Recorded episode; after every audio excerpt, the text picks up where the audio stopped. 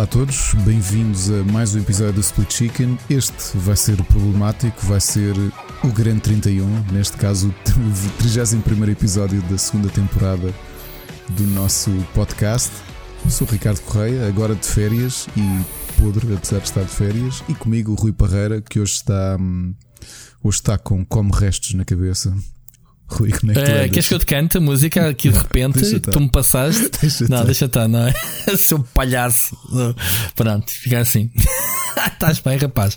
E anda abertura muito formal, sim senhor. Vê se me está de férias e refrescado o menino. Estou, estou. Como é, que, como é que está a nossa vidinha? Conta-me lá, o teu primeiro dia foi bom? Olha, foi. Entre genérico ou não? Entre, Vai, entre genérico, entre genérico. genérico. As aventuras de Ricardo. Uh, epá, hoje fomos, fomos à praia, não é? Foi a primeira vez que fomos à praia. Fomos ali para perto da Ericeira, porque são praias com menos gente. Fomos muito cedo, portanto levantámos, eram sete e meia, às, arrumar coisas, tratar dos miúdos. Às nove e pouco já estávamos na praia. E fomos para uma praia de surfistas. E quando chegámos não estava praticamente ninguém. Havia alguns surfistas na água e tudo isso. E agora a parte curiosa. O areal devia, vou aqui, sei lá, devia ter para aí uns 60 metros de areal Uh, e não havia praticamente ninguém. Havia grupos de surfistas, mas estavam muito, muito afastados. veio um grupo pai, de adolescentes surfistas um, que trazia o cameraman é, para poder filmar umas cenas para o Instagram. No meio daquele areal todo, completamente vazio. Puseram-se bem a 50 centímetros da nossa, da nossa, da nossa toalha. É típico, é típico. E tu não lhe disseste tipo, man, a praia é bem grande. Epá, e eles não te responderam, não, nós, a praia é de todos. Nós estávamos na, estávamos na água, estávamos a, assim, a apanhar conchas com os miúdos. E quando eu cheguei, eles já estavam todos instalados. Epá, eu fiquei assim parado a olhar, um bocado a bufar e comecei a tirar as toalhas e desviar-me deles. Epá, como é que é Gostava possível? Gostava de ver a tua ass face. Olhar para eles. É, é, é, é, de um atraso, pá, de um. São mesmo inconscientes as pessoas, mano. É, eu estou a ver o estilo. Bem, nós fomos Olha, está aqui alguém. Fomos para a praia, fomos para a praia com, com. Pronto, fomos com máscara, chegámos assim que assentámos a reais, tirámos e tivemos lá divertidos, mas uh, vimos claro. muito pouca gente a vir com máscara para a praia. Como é, que é, como é que é a tua logística de praia? É já a velhinho? Okay. Tipo, longe vão os tempos em que tu metias uma toalha ao pescoço e siga para a praia? Nunca fui assim, pá, porque eu, eu, eu sou um morcego na praia. Se houver muitos. Se houver muito sol, eu estou todo vestido debaixo do chapéu de sol. Mas... Sim, mas o que eu te quero dizer é se não vais bem da carregado, mala do carro cheia com, com, com cenas de. Com os miúdos, sim, até porque levamos farnel e levamos essas Chapéus, coisas. Chapéus, farnel. Epá, a gente aqui somos três gatos pingados e isto é. Outro dia, a primeira vez que fomos à praia com, com este carro novo, a mala nem fechava. tipo, chapéu de sol, corta-vento, uma cena para as águas com uns iogurtes e não sei o quê, mochila das toalhas mais não sei o quê, mais um, um, saco para chinelos, um saco para ténis, um, sei lá. É pá, sério. Eu fico a pensar assim, a gente só vai para a praia. É um bocado isso. Quer chegar lá, chegar lá e despir-me e pago. Depois ir para a toalha. Tive a cena curiosa de ver o, o, Andámos ali à procura de conchas, mas o, o meu filho, os meus filhos acabaram para apanhar mais pedras do que outra coisa qualquer. E depois trouxeram. depois trouxemos o balde com pedras, aquilo carregado à brava. É. Depois vamos selecionar, é estou a selecionar algumas, mas o resto ficou, trouxemos praticamente todas. É. Isso faz parte. Isso faz parte. Minha filha também era, quando era pequenina, era assim. Agora é muito simples, ela é muito prática, mas pronto. Elas duas juntas, Jesus. Este epá, foi fixe. O dia não estava espetacular para a praia. Aliás, nós, nós chegámos cedíssimo e depois começámos a ir embora. Era 11h30 que foi quando começou a ficar um bocadinho de sol. Mas já sabemos que uhum. esta semana é capaz de chover também, portanto, vamos ver. Muito bem. E mais novidades? Não, essencialmente, é, essencialmente é isso. vamos passar para a nossa, o nosso programa. Hoje, hoje provavelmente não vamos ter um episódio muito longo. uh, é o que dizemos sempre. é o que dizemos sempre, mas uh, lá está. Se costumamos ter aqui notas soltas ao início, estamos em plena silly season. Não, não consegui trazer nada ao nível do, das picadas da abelha do Kojima da semana passada, portanto, deixei-me estar quietinho. Mas temos aqui algumas uh, coisas quentes que se calhar isto vai dar uh, algum pano para mangas. Não sei, depende, depende do, do que tu achares. Mas vamos abrir já aqui com uma, com um dos jogos do State of Play. foi recentemente uh, feito pela Sony, semana passada, não é? E um dos jogos uh, que estreou foi um jogo da Focus Home Interactive chamado. Fugiu-me o nome. Aeon, Aeon Must Die. Exato. Yeah? Aeon Must Die. Pá, isto é agora uma polémica muito grande. Esta indústria às vezes ainda, ainda surpreende. Esta semana até tenho duas coisas surpreendentes né, no nosso alinhamento, mas esta é uma delas. Basicamente, o trailer que foi mostrado, uh, que tem uma arte lindíssima, uh, pá, este estilo artístico, diz-me tu, Ricardo. É, tem. É, é, parecem eh, personagens desenhadas meio à mão, uhum. com, com um estilo assim muito não sei, Olha, eu, explica lá eu vi, a arte. Eu não vi o State of Play e é irónico que este foi o. Foi o único Chamou-te a atenção. Eu, não, porque depois foram as notícias todas, especialmente do nosso grupo, não é? A malta a explicar, a explicar uhum. que havia aqui lebre. Uh, Sim, então, queres tu, queres tu falar então? Fala lá uh, sobre o, que é que aconteceu ao certo. Eu, eu não sei o que, é que, é não, que é não, não, não, não, não, não. Eu, eu, vi só cabeçalhos, portanto, já estava ali a preparar-me ah, okay. para férias e, portanto, o meu foco foi completamente estar. Uh, Pronto. Então, o que se passou foi que hum, o estúdio que fez o jogo, ou melhor, as pessoas. Ah, basicamente, o estúdio é uma concha vazia. Uh, a Limestone Games, que são da Estónia, se não estou em erro a Lituânia, não, Estónia. E então, ao que parece, uh, isto, isto foi completamente roubado deles. Portanto, eles já saíram do estúdio. Um, houve vários testemunhos de pessoas que viram como é que é possível ter mostrado este, um, este, este, neste título, porque as pessoas que trabalharam não estão sequer já na empresa. Portanto, um, a empresa basicamente só tem os direitos do IP. Portanto, foi basicamente.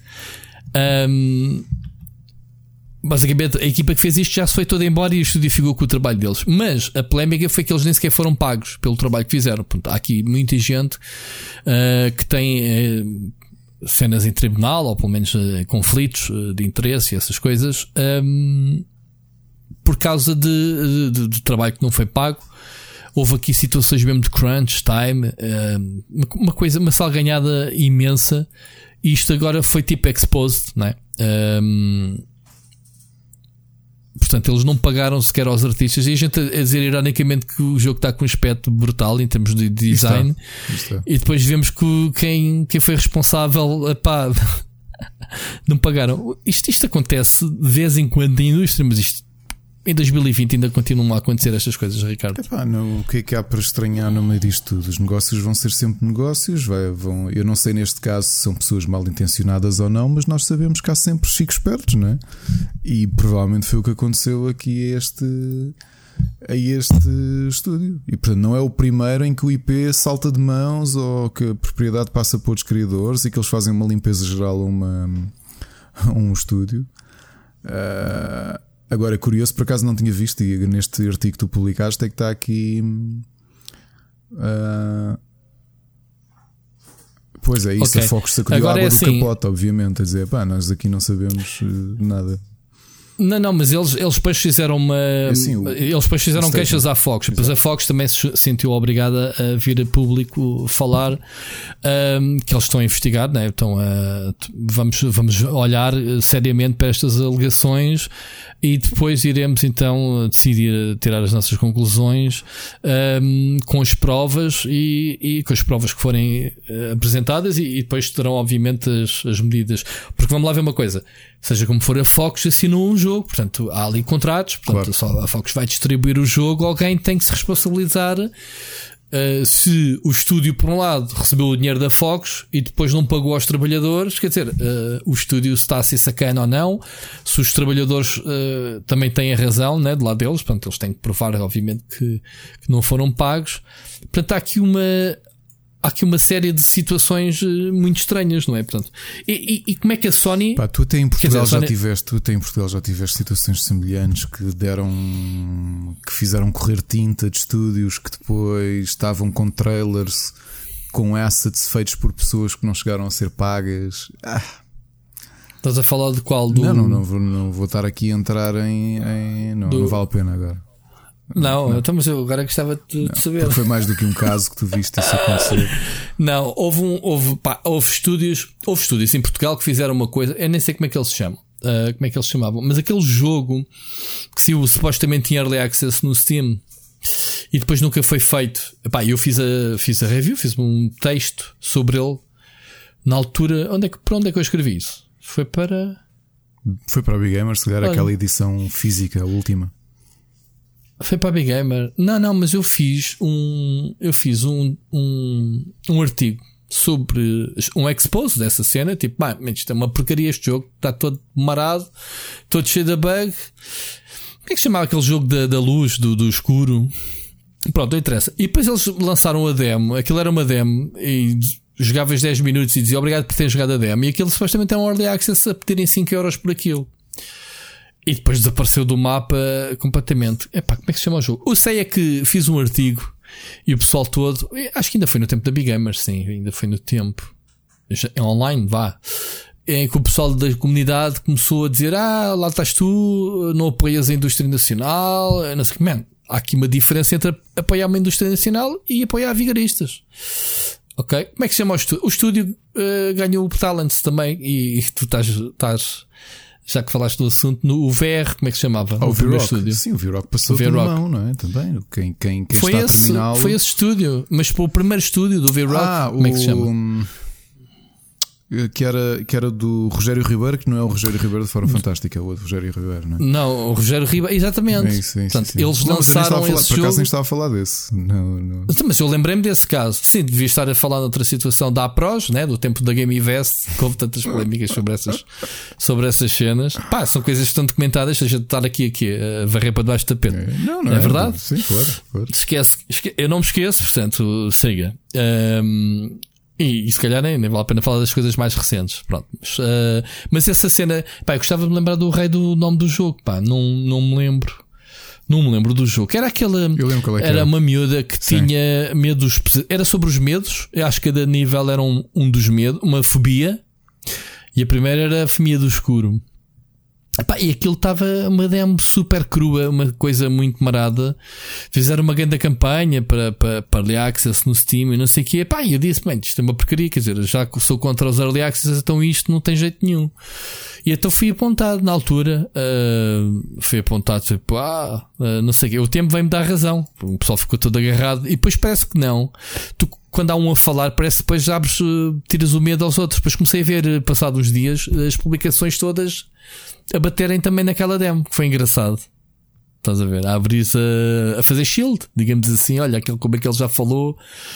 Uh, a malta foi atrás. Bom, nesta situação em concreto, isto é muito má onda, né? Portanto, uh, há aqui coisas que não fazem muito sentido, porque isto, isto terá credibilidade ao projeto, porque eu vejo agora o trailer e se calhar uh, mais tarde eu não quero saber porque vou-me lembrar deste episódio.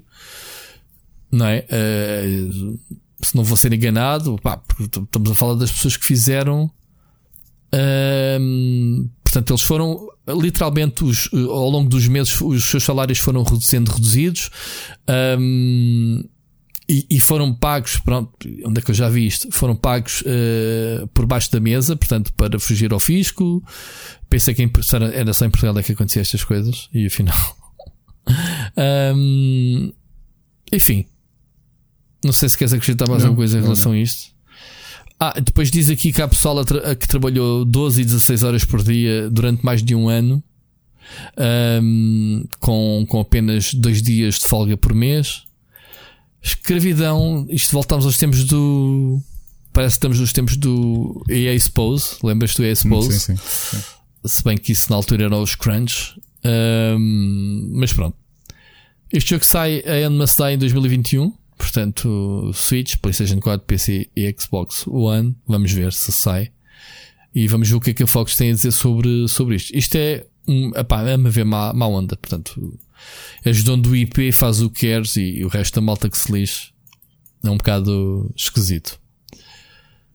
Ricardo, próximo tema, que também é uma polémica até me admira, esta semana temos recebido uma mensagem do nosso amigo Oscar Morgado. Oscar, Oscar Epá, porque Oscar? o Oscar Morgado, porque ele está, ele, está Oscar Morgado. ele está resignado, porque essencialmente todos os dias ele deixa uma mensagem a dizer pá, já há código de análise e entretanto já lhe disse esquece. Aliás, já deves ter yeah. reparado que ele está a analisar outro jogo Porque eu já lhe disse: esquece, não, não vai acontecer. Sim, mas o, o Oscar mandou-nos mensagem uma ou duas vezes a falar que, que, que a gente achava sobre o Fast and Furious na altura, porque era um, um jogo uh, que estava a ser feito pela Slightly Mad Studios, que é um dos jogos, um dos estúdios mais experientes de jogos, mas desde o início que cheirou mal esta licença, porque não, não deixa de ser uma licença de algo que tem tudo para correr mal, não é? Este tipo de condições. Uh, tipo Need for Speed, uh, Fast and Furious de videogame, pronto, tinha tudo para correr mal. O que é que acontece? O jogo foi adiado, foi inicialmente acho que era para ser em maio, ou que era, foi adiado para agora para agosto.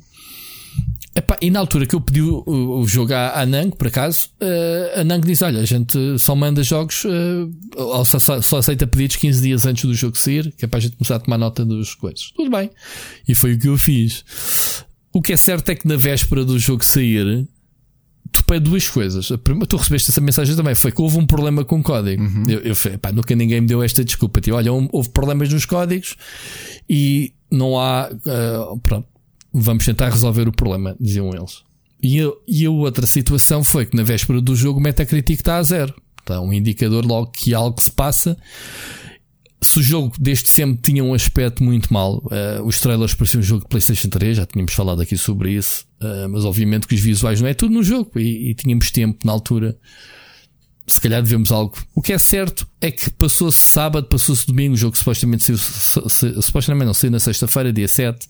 Sábado, domingo, Metacritic nada. Portanto, hoje, segunda-feira, Metacritic não tem uma crítica de imprensa, ou melhor, tem uma a dar muito má nota do jogo. Entretanto, passou o tempo do, dos users, 2.6, quando eu tirei aqui este screenshot para a gente se orientar. Mas no, no Steam uh, também foi extremamente negativas as, as, uh, as, as críticas. Ou seja, isto há aqui claramente uma situação de jogo, licença foi cara, não é cancelado, jogo se é mau, o jogo vai ser lançado e vamos estar quietinhos, fazemos de conta que não se passa nada para a imprensa e ninguém vai analisar o jogo antes de sair para a loja para apanhar aquele pessoal que é parvo, que é fã do Fast and Furious e compra o jogo e vamos tentar faturar aqui à conta disto. Portanto, isto é outra notícia bizarra da semana de sacanice. Não sei se foi da Namco, Bandai, provavelmente eles é que são distribuidores do jogo é que fazem isso. O que é que tu dizes, Ricardo? Eu também achei. Foi, foi das melhores desculpas que eu alguma vez já ouvi dizerem-te uh, há problemas é? com os códigos de análise, tipo, yeah, ok, também. Tá Preferi que me dissessem assim: olha, pá, não. Já aconteceu, olha, não vamos distribuir códigos de análise. Preferia que me dissessem isso. Uh, do que. Sim, ou, ou, dizerem que não há, temos poucas, ou, ou, whatever, não é? Agora, houve um problema com o código. Eu, por acaso, achei tanta piada que colei no Twitter. Dizer, houve um problema com o código. Eu acho que há um problema é com o jogo.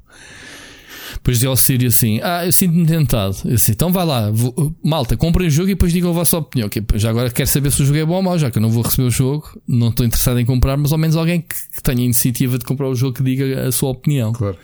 Portanto, uh, uma das coisas que eu li sobre o jogo que me admirou bastante foi como é que era? Da única análise, acho que é essa que tem no Metacritic, ou já não me lembro onde é que vi, ou foi uma que o, que o Sírio partilhou, penso eu. Que foi um, que, que, um dos pontos positivos é que a voz do Vin Diesel está fixe. Está fidedigna. eu, nunca, eu nunca julguei ver um, um, um bullet positivo a elogiar o Vin Diesel a fazer um voice-over uh, da sua personagem, pronto, de, de, que não é brilhante na série. És, tu és o gajo que nunca viu nenhum filme do Fast and Furious, para não, Ricardo? Não, não, não, nunca vi. Aliás, o Machado anda-me a pressionar para ver se eu. Mas perdes bom entretenimento, porque os filmes são bons. Se eu finalmente Atenção. Vejo. Não, mas tens que ver. Tens que ver os filmes. A série toda, assim, de bujarda. Porque são divertidos os filmes. Esquece. Eles que cada filme, sabes como é. É um franchising milionário, como tu sabes. É dos franchisings uhum. mais poderosos eh, atualmente. Porque, porque eles, a cada filme, levantam a, a barreira do o que é que vamos fazer neste filme. Porque os primeiros filmes é aquele típico menino bonito que chega, polícia infiltrado, uh, num gangue de street racers e não sei o quê. Pronto. Depois as coisas começam a escalar. Uh, neste momento tens um. Ah, e depois tens o elenco de atores que tu não vês em muitos filmes. Atenção. Um, tens, uh, não só de action heroes, ou como quiser chamar, uh, Vin Diesel, The Rock, Jason Statham, Como tens agora. Como é que se chama a loira? Ai, Não estava a faltar o é nome, que que é? é Não a é que vilã. A, a- a coisa, pá, a lindíssima. um, ai, super conhecida. Está-me a faltar o nome. Christina. Hendricks. Que Não, não, não. Que entrou, que, entrou, que entrou agora no filme da Netflix do. Ah, Charlize Theron. A Charlize Theron, portanto, queres uma atriz de renome, ela, ela é a vilã já do último filme e no próximo que vai que foi adiado também vai ser, também vai entrar. Tem um elenco brutal, tem um elenco, e ah, e vai ter agora mais um gajo qualquer do wrestling e mais, pá, em termos de nomes, pessoal que é, bastante forte, não tens lá, é quase para competir com os mercenários do Stallone. A cena é que eles fazem coisas com os carros muito amaradas, ok? Uh, mas tens que ver, não te vou estragar a surpresa, uh, mas vê, é divertimento, uh, é divertido. Esquece a história, não é brilhante, mas é divertido os filmes. Então, mas o jogo tinha tudo para correr mal. Portanto, mas, ah, mas depois o, o Vin Diesel é o Vin Diesel.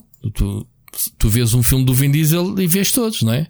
É o Vin Diesel. É tipo aquele gajo que fala assim, com aquela voz. Como é que é? Assim, parece está com berlindes na- nas gengivas. Podia ser pior, não? Podia ser o. Ou como é que- o- Como é que ele fala?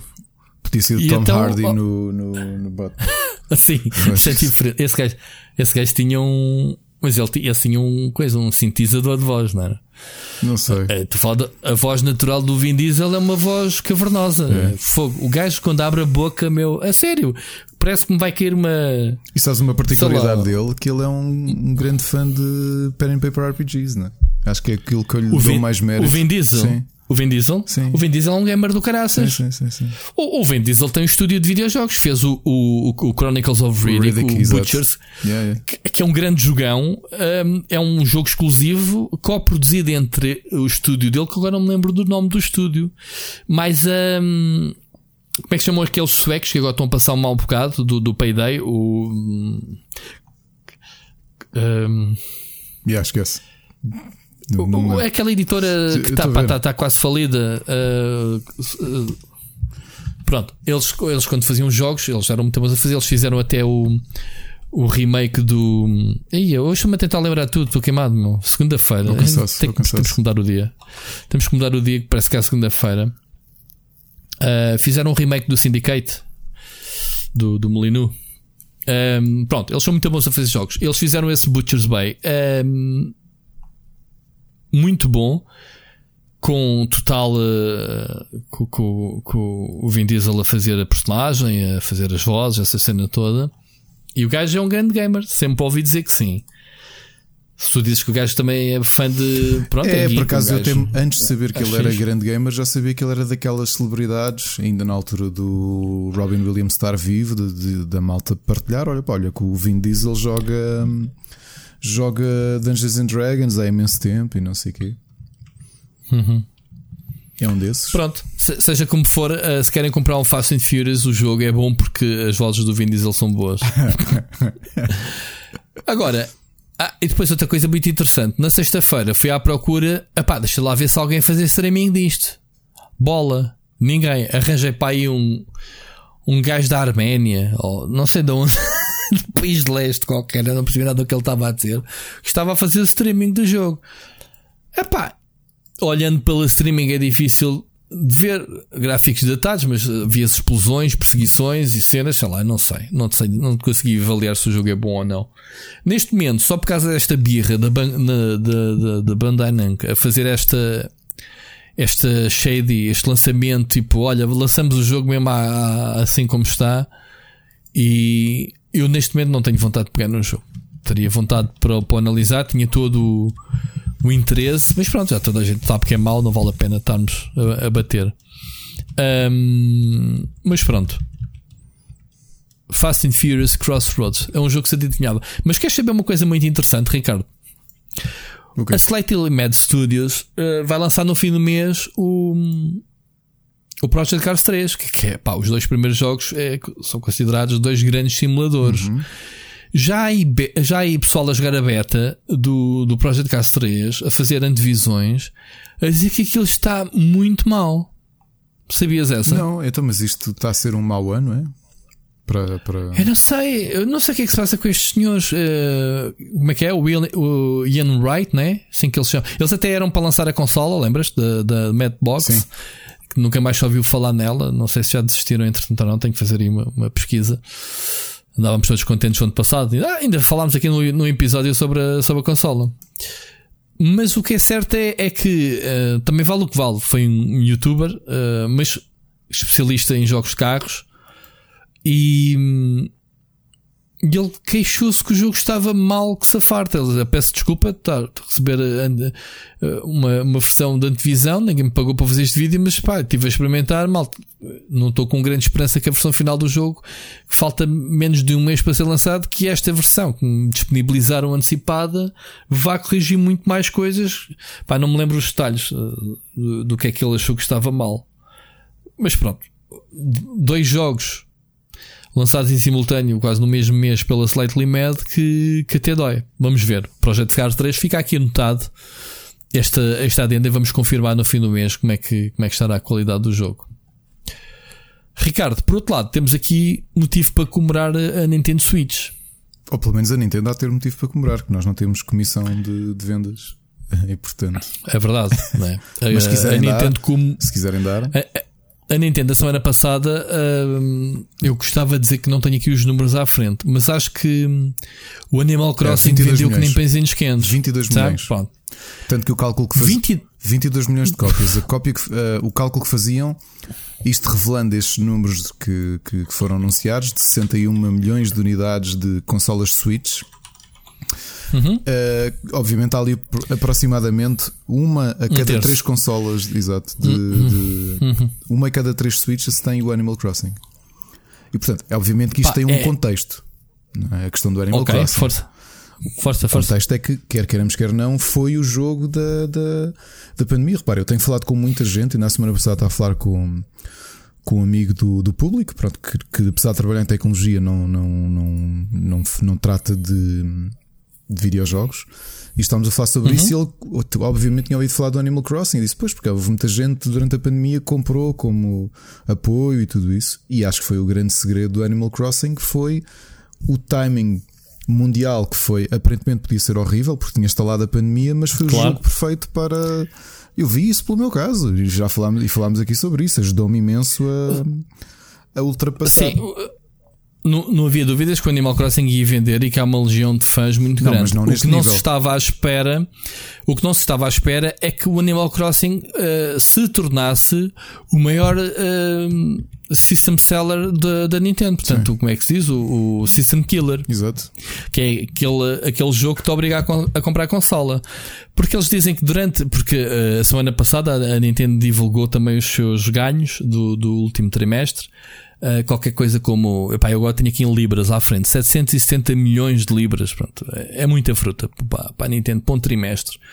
Uh, que foi 5 vezes mais que o ano passado. É, Portanto, o cálculo dizes... é 428% de aumento de receitas da Nintendo, lá está. quase tudo catapultado pelo Animal Crossing. Porque lá está, 400 e tal por cento, pronto, 5 vezes mais, pronto, é isso mesmo. Um, o Animal Crossing vendeu Uh, ah, deste, deste, neste período se venderam uh, ah, 5,7 milhões de Switches. Ok?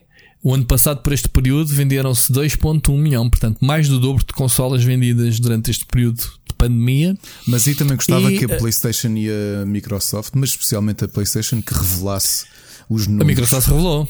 A Microsoft revelou. Já falámos aqui sobre isso, não? Não, não falámos. Não. Nas contas da Microsoft, a, a, divisão Xbox foi a que mais contribuiu para o. A, desculpa, a que mais cresceu. A área de negócio que mais cresceu na Microsoft foi a Xbox. Oh, oh, Rui, não sabias essa? Não, não sabia. Mas só aqui uma pequena curiosidade: nas primeiras hum. seis semanas de, de, uhum. de, venda, o Animal Crossing vendeu 13,41 milhões de unidades. Só nas? Primeiras seis semanas seis, um mês e, e, uma semana de vendas. É 13 milhões. Mas, é muita foi, mas eu compreendo, porque foram os períodos. Eu disse disso e falámos aqui a quantidade de cópias que eu vendi, com as devidas aspas, não é? Uh, a pessoas conhecidas ali no início do estado de emergência que me telefonavam, pá, tu, que é, pá, olha, comprar Animal Crossing. E a realidade é que montes de gente que tinha Switch, algumas nem tinham, compraram a Switch. Pá, estou aqui fechado, achas que compro uma Switch? Sim, e compro Animal Crossing. Estás a perceber? Claro. Epá, claro. Há muita gente que eu conheço que comprou. Fez, é? yeah. Há muita gente que comprou o Animal Crossing, uh, a Switch com o Animal Crossing. Uh, pá, também era o jogo que toda a gente falava, é normal que o hype, lá está, a história do hype ajuda muito. E tinha celebridades. Uh, muitos streamers, muitas, muitas celebridades. Nós vimos a. como é que ela se chama? A Captain Marvel. Sim, a Alexandra Ocasio. Não, a, a, a, Marvel. Ah, sim, a. Um... Pá, não interessa, a rapariga, ela é muito gamer também. Sim, mas tinhas aquela, aquela deputada, não é? A Alexandra Ocasio. Ai, ah, bolas, sim, como é sim. É se chama? OC Cortez? Então, sim. Eu estou tão podre ter dormido tão pouco. Como é que ela se chama? Ocasio Cortez, exato. Que ela também chegou a fazer pseudo. Uh, a Bray Larson, já agora a Captain Marvel. Exato. Okay. E, e, e como ela, muita gente que. Epá, tinhas o Stephen Fry. Stephen Fry não estava nada a ver a, a jogar videojogos e ela publicar: pá, descobri isto, comprei uma Switch, estou a jogar isto, yeah. que é Animal Crossing, isto é brutal. Oh, e o. O, o Machete também. E o Gary White também fez aquele programa pois foi. com celebridades. Do, o, o Animal. Sim, falámos aqui, no falámos, do Machete. Falámos, falámos. Foi, não foi? Sim, sim. É linda, é linda. Ah. E gajo, depois tenho aqui as minhas, assim que ele fez a... flores. yeah, yeah. Um, mas houve uma coisa, isto, isto comparado, uh, posso, uh, podemos comparar. O Animal Crossing vendeu 22 milhões, o, o Mario Kart, que foi lançado em 2017, tem somadas 26 milhões de cópias. Portanto, isto também mete logo aqui um patamar do caraças que a Nintendo sabe que não vai superar tão cedo. Portanto, não há nenhum jogo, não há nenhum Zelda ou nenhum Mario que consiga este boost porque não vai ter este momento, não é? Este. Claro todo este alinhamento de estrelas no bom sentido para, para eles, não é? Um, o que é que isto aconteceu? Fez com que a Switch neste momento tenha já ultrapassado os 60 milhões de vendas, portanto 61.44 milhões de, de, de, de consolas, tornando-se a terceira consola mais vendida da Nintendo. Ou seja, é muito difícil de vender tanto como a Wii, não sei. Não sei se até ao fim de vida da, da Switch vai chegar aos 101 milhões de consolas vendidas, portanto, acima dos 100 milhões uh, da consola, da, da Wii, e uh, neste momento vai, vai passar uh, a NES. Falta-lhe uns pozinhos. Como é que é? A NES está com 61.91, portanto, falta 50 mil consolas? É assim?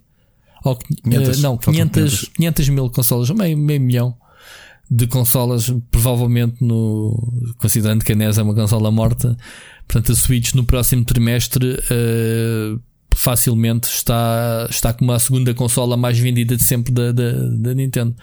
Pá, o que é notícias uh, surpreendentes, porque. Porque era difícil uh, ultrapassar uma NES e uma SNES, portanto, as primeiras consolas da Nintendo, e depois, obviamente, agora o, o fenómeno que é o Wii, vamos ver, o, o, até o fim de vida. Achas que, achas que vai lá ou não? Que a Wii. Realisticamente, hum. quantos anos é que damos mais à Switch? Ela já tem 3, Pelas é? suas contas. Já tem 3. Mais 4. 2017? Mais 4, mas não sei se chega aos mais 100, 4? Não sei se chega aos 100 milhões, mas vai garantidamente ser a segunda consola mas, mais vendida. Mas espera aí, mas vamos considerar a Switch, uh, família Switch, porque certamente que a Nintendo vai fazer eh, remodelações, não é? Uh, da Switch, portanto é provavelmente lance uma versão mais poderosa ou com mais. Como tem feito um bocadinho com a bateria, mas uma, se calhar uma remodelação mais, mais a fundo, como fizeram com a, com a 3DS e com a, com a DS. Hum, boa pergunta que lhes vai, e com o não, Game mas Boy vai, mas vai conta, conta, contabilizar conta como tudo. Mas mesmo assim não sei conta se é como suficiente. uma, né? Conta como a mesma Switch, é, não, não sei se vai, se vai ser suficiente para chegar aos 100, aos 100 milhões, mas quem sabe. Está bem lançada. Muito bem lançada está também o software que já foi vendido na, na consola. Eles dizem aqui que em termos de software sales já vendeu 406 eh, ponto qualquer coisa milhões de jogos.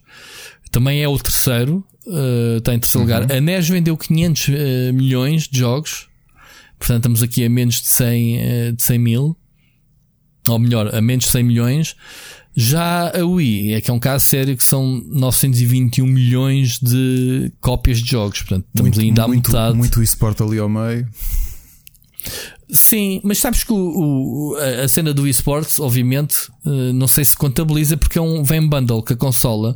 Só no Japão é que o esports não foi lançado, não é? Que foi uma manobra muito estranha. Tu, quando vês os, as sales de, de jogos da Wii, o esports aparece mesmo ter sido bundle, eles contabilizam aquilo como pá, uma venda. Como venda pois. unitária. Mas é um Era bocado batota, porque o jogo sozinho se calhar não venderia nem pouco mais ou menos. Era como o Tetris. Uh, por ter sido bundle com o Game, com Boy. Game Boy. Pá, mas o Tetris é um jogo que saiu para, até para o meu esquentador. Eu chego ali, ligo, vou tomar banho e estou a jogar Tetris no esquentador. Não sei, não sei se. Epá, não sei se é. Se, ah, tá bem que há muita consola que vende em bundle com muitos jogos, ok, mas este jogo era quase. fazia parte da consola a nível mundial, excepto o Japão. Nunca percebi essa do, do, do, do esportes, nunca saí no no Japão ter saído venda em separado. E na Coreia Sabias do Sul também não. Foi no Japão e na Coreia do Sul. Na, foi na Coreia do Sul também. Yeah. Mas pronto. Já que conta, conta. Pronto, só eles dizem contam quem somos nós.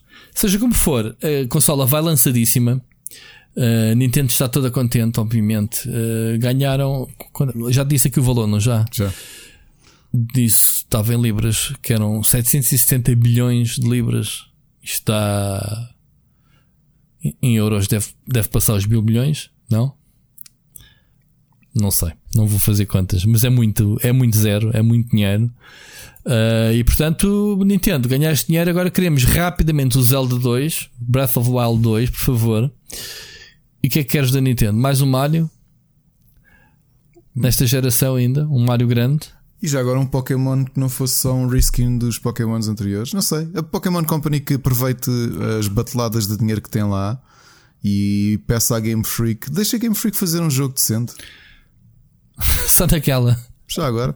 Só agora por curiosidade, Rui, o, o Wii Fit e o Wii Fit Plus venderam 43.800 43 milhões e 800 mil cópias.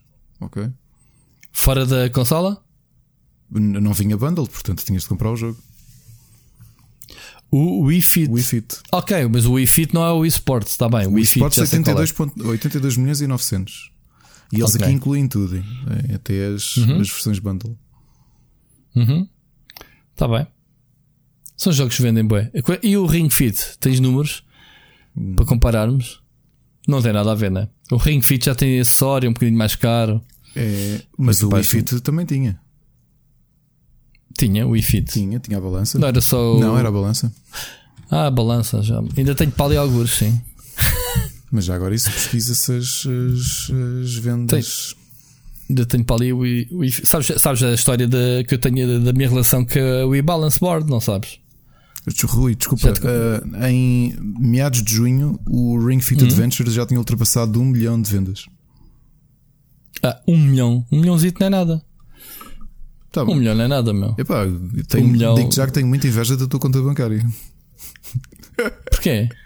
Se disses que um milhão de vendas do Ring Fit Adventure não é nada. Ah, então, lá, estamos a falar de 22 milhões de cópias do Animal Crossing. Tu vejo-me com um milhão do Ring, do ring Fit, Epá, não é nada. Não é mau, é, não é mau. E, a, e, e tá a realidade é que esta subida, pelo que eu estava a ler aqui no, no Games Industry, deve-se muito à pandemia que fez um interesse brutal à volta do... do sim, do, fazer exercício. Eu, eu por acaso também pensei nisso, mas não, não passei da fase do pensar. Portanto, vou só dizer aqui uma coisa, pessoal. Uh, vamos aqui inventar, já que a malta toda tem teorias da conspiração. A próxima pandemia, hum? não sei se vai acontecer tão cedo, mas se acontecer, foi a Nintendo quem inventou.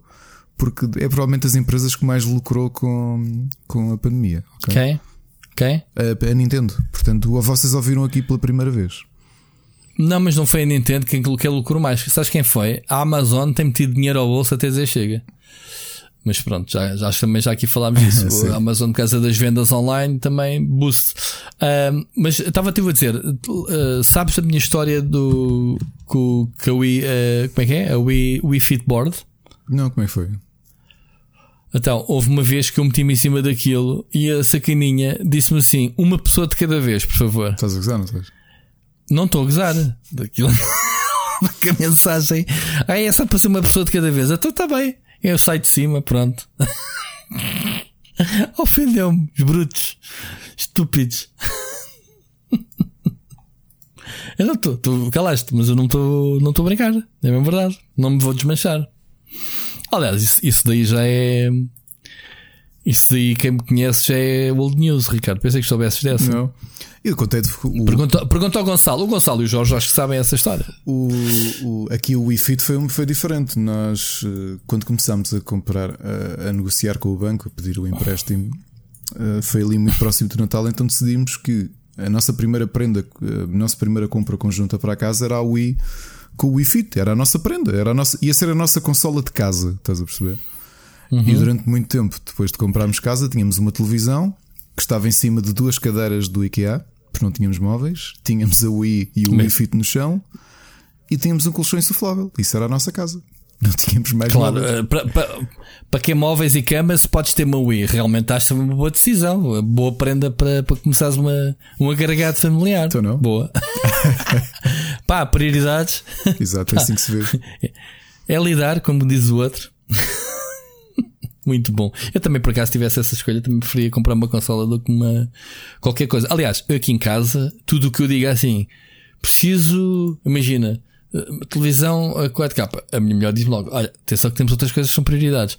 Eu já ouço isto há 20 anos. O que é certo é que as coisas vão acontecendo, vão se comprando, vão para um lado e para o outro. Mas nunca nada sobre gaming, sobre jogos é prioridade nesta casa Ok. pelo menos so she, uh, so she said. As coisas aparecem cá à mesma, não é? Portanto, yeah. eu agora estava a dizer assim: uh, preciso comprar uma cadeira porque o teletrabalho está-me a arrebentar as costas todas. Resposta: faz dieta. Portanto, é assim que lido com as coisas. Faz dieta, sai mais barato. Pronto, está Nice. bem. Disse, disse isso à minha patroa, à minha diretora. Disse: Olha, porra, tu arrastas das costas estar aqui em teletrabalho. Olha, quero esta cadeira. Tipo uma cadeira daquelas da Omega, 500 paus. E ela, pacto do ginásio. Portanto, é isto. Toda a gente me manda emagrecer em vez de me dar uma cadeira que possa levar com o meu peso. Portanto, as mulheres são todas iguais nesse aspecto. Mais barato emagrecer do que comprares uma cadeira. Está bem. E é mais saudável também. Porque eu tenho uma, tenho uma cadeira gaming, mas uh, partilho as rodas, claro. A cadeira não resiste ao, ao meu, meu peso. Não te disse sentem só um de cada vez, pois não? Só um de cada vez. Em cima da cadeira deve estar a dizer. Só que a consola teve a coragem de dizer. Para ser mensagem na televisão. Dizer uma pessoa de cada vez. E eu, já. Está bem. Pronto. Ficou assim. Olha, falando em compras, eu tenho, tenho aqui uma micro review, porque eu já andava aqui a dizer que precisava de comprar um headset e andava a fazer um.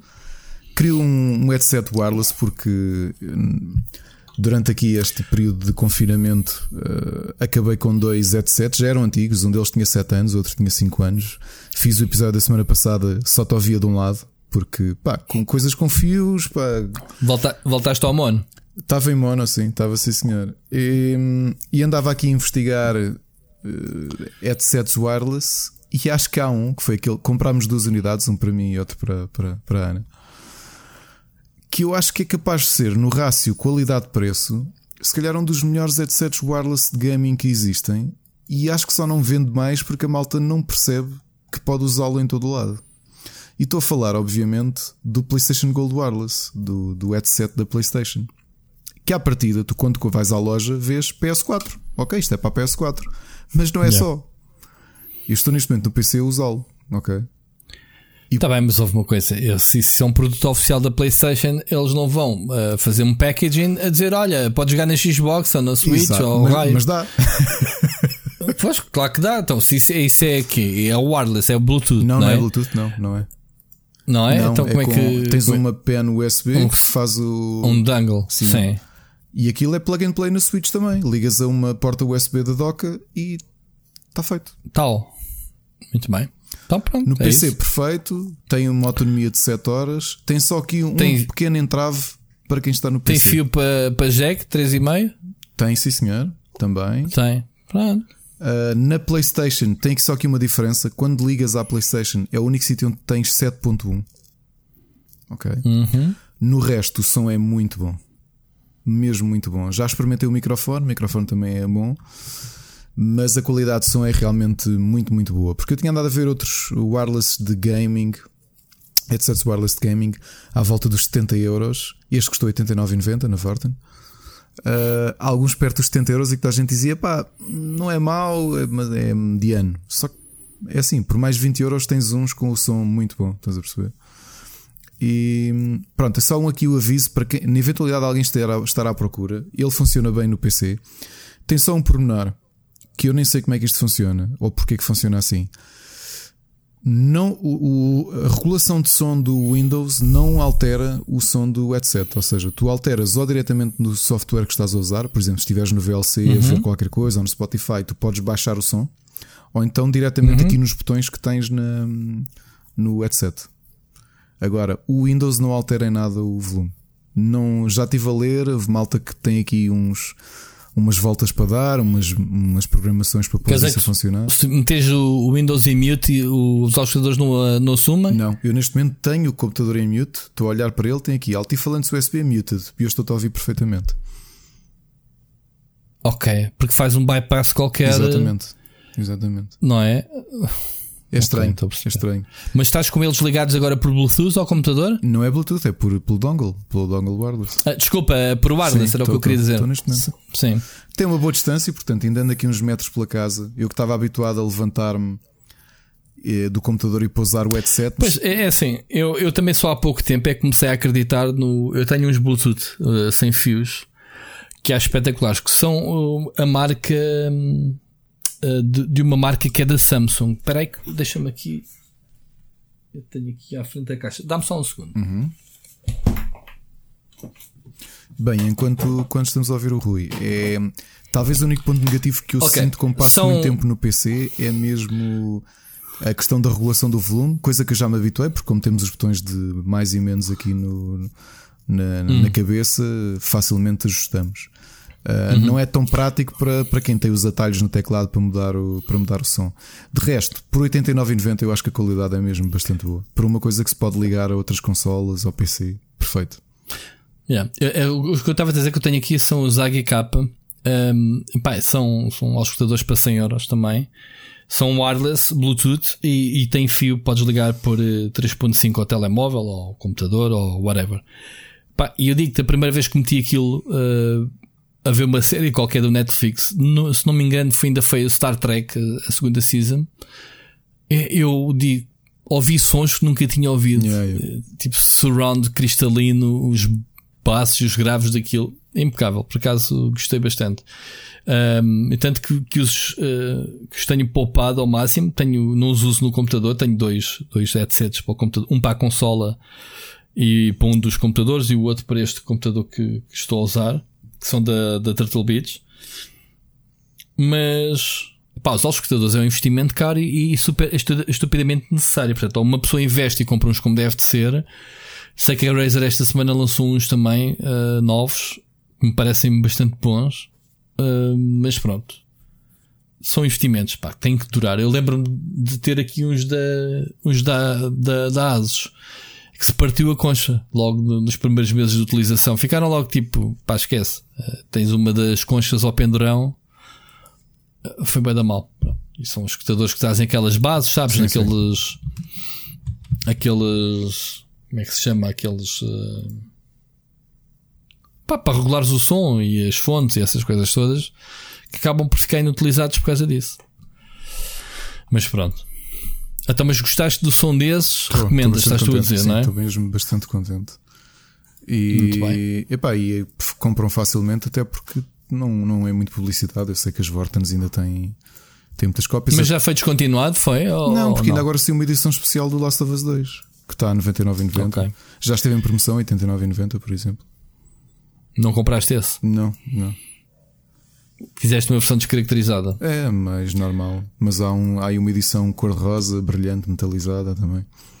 Para quem uhum. quer. Uh, portanto, yeah. Yeah. muito bem. Mais alguma coisa a acrescentar? Não. Ou vamos não, avançar? Mesmo isso. Olha, outro, outro tema que, que eu queria trazer. É um tema, é mais uma curiosidade. Nós, nós acompanhámos a novela do Dr. Disrespect, da saída de. Lembras do ban que ele yeah. levou da, da Twitch? Passado mais de um mês, nunca soube. Ele nunca justificou. Aliás, ele não pode falar porque acho que mete cenas legais. Acho que ele queria meter uma ação judicial à, à Twitch porque não foi avisado, não, não, nem sequer foi, lhe foi dito porque é que foi banido. Portanto, estamos a falar de tipos que devem ter uh, contratos milionários com as plataformas. O certo foi que, hum, passado o mês, o Doc uh, regressou este fim de semana. Este fim de semana? Ou a semana passada? Foi este fim de semana. Mas foi ao canal do YouTube com, pá, com muita gente pendurada, muita gente a assistir. Uh, isto para o YouTube caiu, foi, foi que nem gingas. Tipo, oi, temos aqui um grande streamer, de repente, não sabe nada. Quem regressou ao Twitch foi o Ninja. Também falámos aqui muito da saída dele para o Mixer na altura, por uh, quantas milionárias.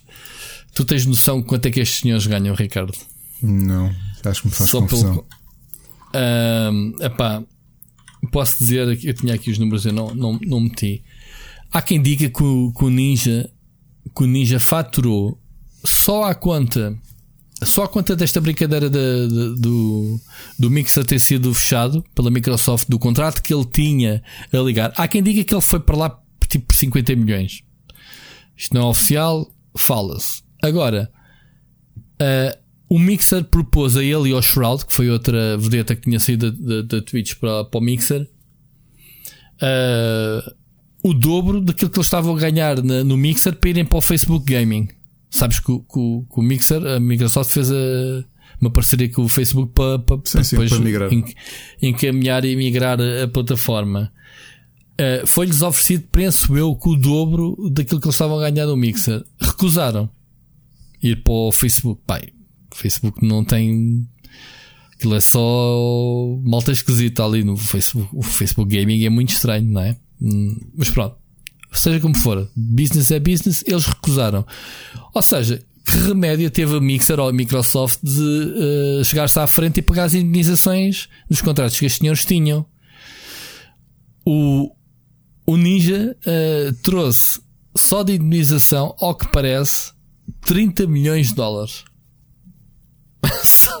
só por causa desta brincadeira. O Shroud trouxe só, só, só 10 milhões. E ficaram com free agents, portanto, estão livres para assinarem para qualquer outra plataforma. Portanto, eu faria o mesmo, eu também recusava. Tipo, olha este a quererem me empurrar ali para o Facebook uh, a darem-me, ok, estão-me a dar o dobro. Quanto é que é o dobro? Não sei, mas é assim, podes-me pagar a indenização e ainda ficar livre para escolher o meu próximo contrato milionário. Não é? portanto, ele voltou ao Twitch, mas sem contrato. Portanto, foi só Twitch porque sim, porque lhe apeteceu pá, tiveram logo tipo 100, 100 mil pessoas penduradas a vê-lo. Foi uma coisa assim muito maluca. Uh, o, o regresso dele. Ricardo, o que é que isto oferece? Dizer? Olha, esta malta é Faz-me pensar que dava para pagar 5 Ruben Amorins. Uh, os sportinguistas vão perceber a dor de ouvir isto, ok? Uh... O, o, que é que se passa com o Ruben Amorim já agora? Anda para aí outra vez polémicas? Não. Não sei, acho que o Sporting não pagou. ainda não pagou. Ah, pois, ainda não pagou. Mas estava tudo previsto. Foi, o Covid é que é o culpado, não é? Sim, sim, Será que o Benfica vai pagar ao, ao Flamengo Jesus também? Dentro deste ambiente de. Ah, se os outros não pagam, a gente também não paga. Podem ir buscar o Ninja para o lugar do Jesus. Jesus Christ. Muito Não, muito neste bom. caso, os George Jesus. Muito bom mesmo. Muito bom mesmo. Hoje, hoje ouvi o teu ex-presidente, o, o Bruninho, Sim. a dizer: Ah, Brunão, Brunão, ah, Bruninho não, Brunão, Brunão, Brunão. a dizer assim: Ah, uh, o, o, Sporting, como é que era? Aqui há uh, o ano passado, ou durante, no, durante X a X anos, uh, lutava pelo título e agora ficam contentes de estar entre os três grandes. Isto diz alguma coisa? Este pensamento? É assim que os portugueses estão neste momento. Como, a pensar, lá, desculpa, repete lá. Como é que o Bruno não disse? Desculpa. Pá, o Bruno diz que, devo entender, quando ele lá estava, o Sporting lutava pelo primeiro lugar. Com Jesus e mais não sei o quê. E que agora já ficam satisfeitos se estiverem entre os três grandes, porque ficam todos contentes de tirar a. De, ficaram em terceiro, não ficaram? À frente do. Quarto, ficamos em quarto no último, ah, nos ficaram... últimos minutos. Sim, foi isso mesmo. Ah, ficaram em quarto. Ok, yeah. eu acho que teve a ver com isso ficavam contentes, ficassem entre os três primeiros, estavam todos contentes. Era a época salva do Sporting. Faz sentido? Hum, não, só que. É verdade, estamos a falar de é futebol, verdade mas não durante- estamos, ok? é verdade Né? Estamos o- a falar de futebol, mas não estamos. É verdade, durante o período que ele lá esteve, aliás, a primeira época do Jesus foi eh, a melhor época de sempre da história do Sporting. E eu fui a praticamente todos os jogos, acho que fui mesmo a todos os jogos em casa. Sim, o Sporting jogava muito bem naquela altura. De sempre, do Sporting. Estás a falar de sempre. Sempre, Pá, sempre. dá 100 Sim, mas o Benfica nesse ano também foi o melhor Benfica de sempre. Por um ponto. Pois, Um ponto a mais que o Tens razão. Sporting. Repara, se o Benfica não tivesse batido o seu resultado histórico, o Sporting tinha garantidamente de ser campeão porque tinha tido o melhor resultado de. de... Pois, pois, pois, eu sei, percebo. Foi uma época, Percebo foi uma época boa. Claro que foi uma época boa. Não, é? nem sei quando é que vais voltar a ter, porque a realidade. E não, nós estamos a falar de futebol, mas a realidade é que a qualidade do nosso futebol é fraca. E não digo só do Sporting, estou a dizer em geral, a qualidade do campeonato É português é, muito fraca. fraca. É muito fraca. Tu não tens. hum, tu- metade da tabela para cima é uma categoria e metade para baixo. Já, já para separar assim por alto, metade da tabela. Já para não dizer provavelmente os primeiros oito, oito clubes. Tens ali os três grandes, mais os, os, os Guimarães e os Bragas, e depois tens um ou outro que rebitam lá para cima. Hum, já para não dizer isso, portanto, o nosso campeonato é muito mau, é, é, tens toda a razão. Tens, equi tens equipas têm dinheiro para sobreviver na primeira divisão e, e vamos ver agora o resultado disto do Covid e estas paragens, a moça que vai haver no, no futebol para o ano.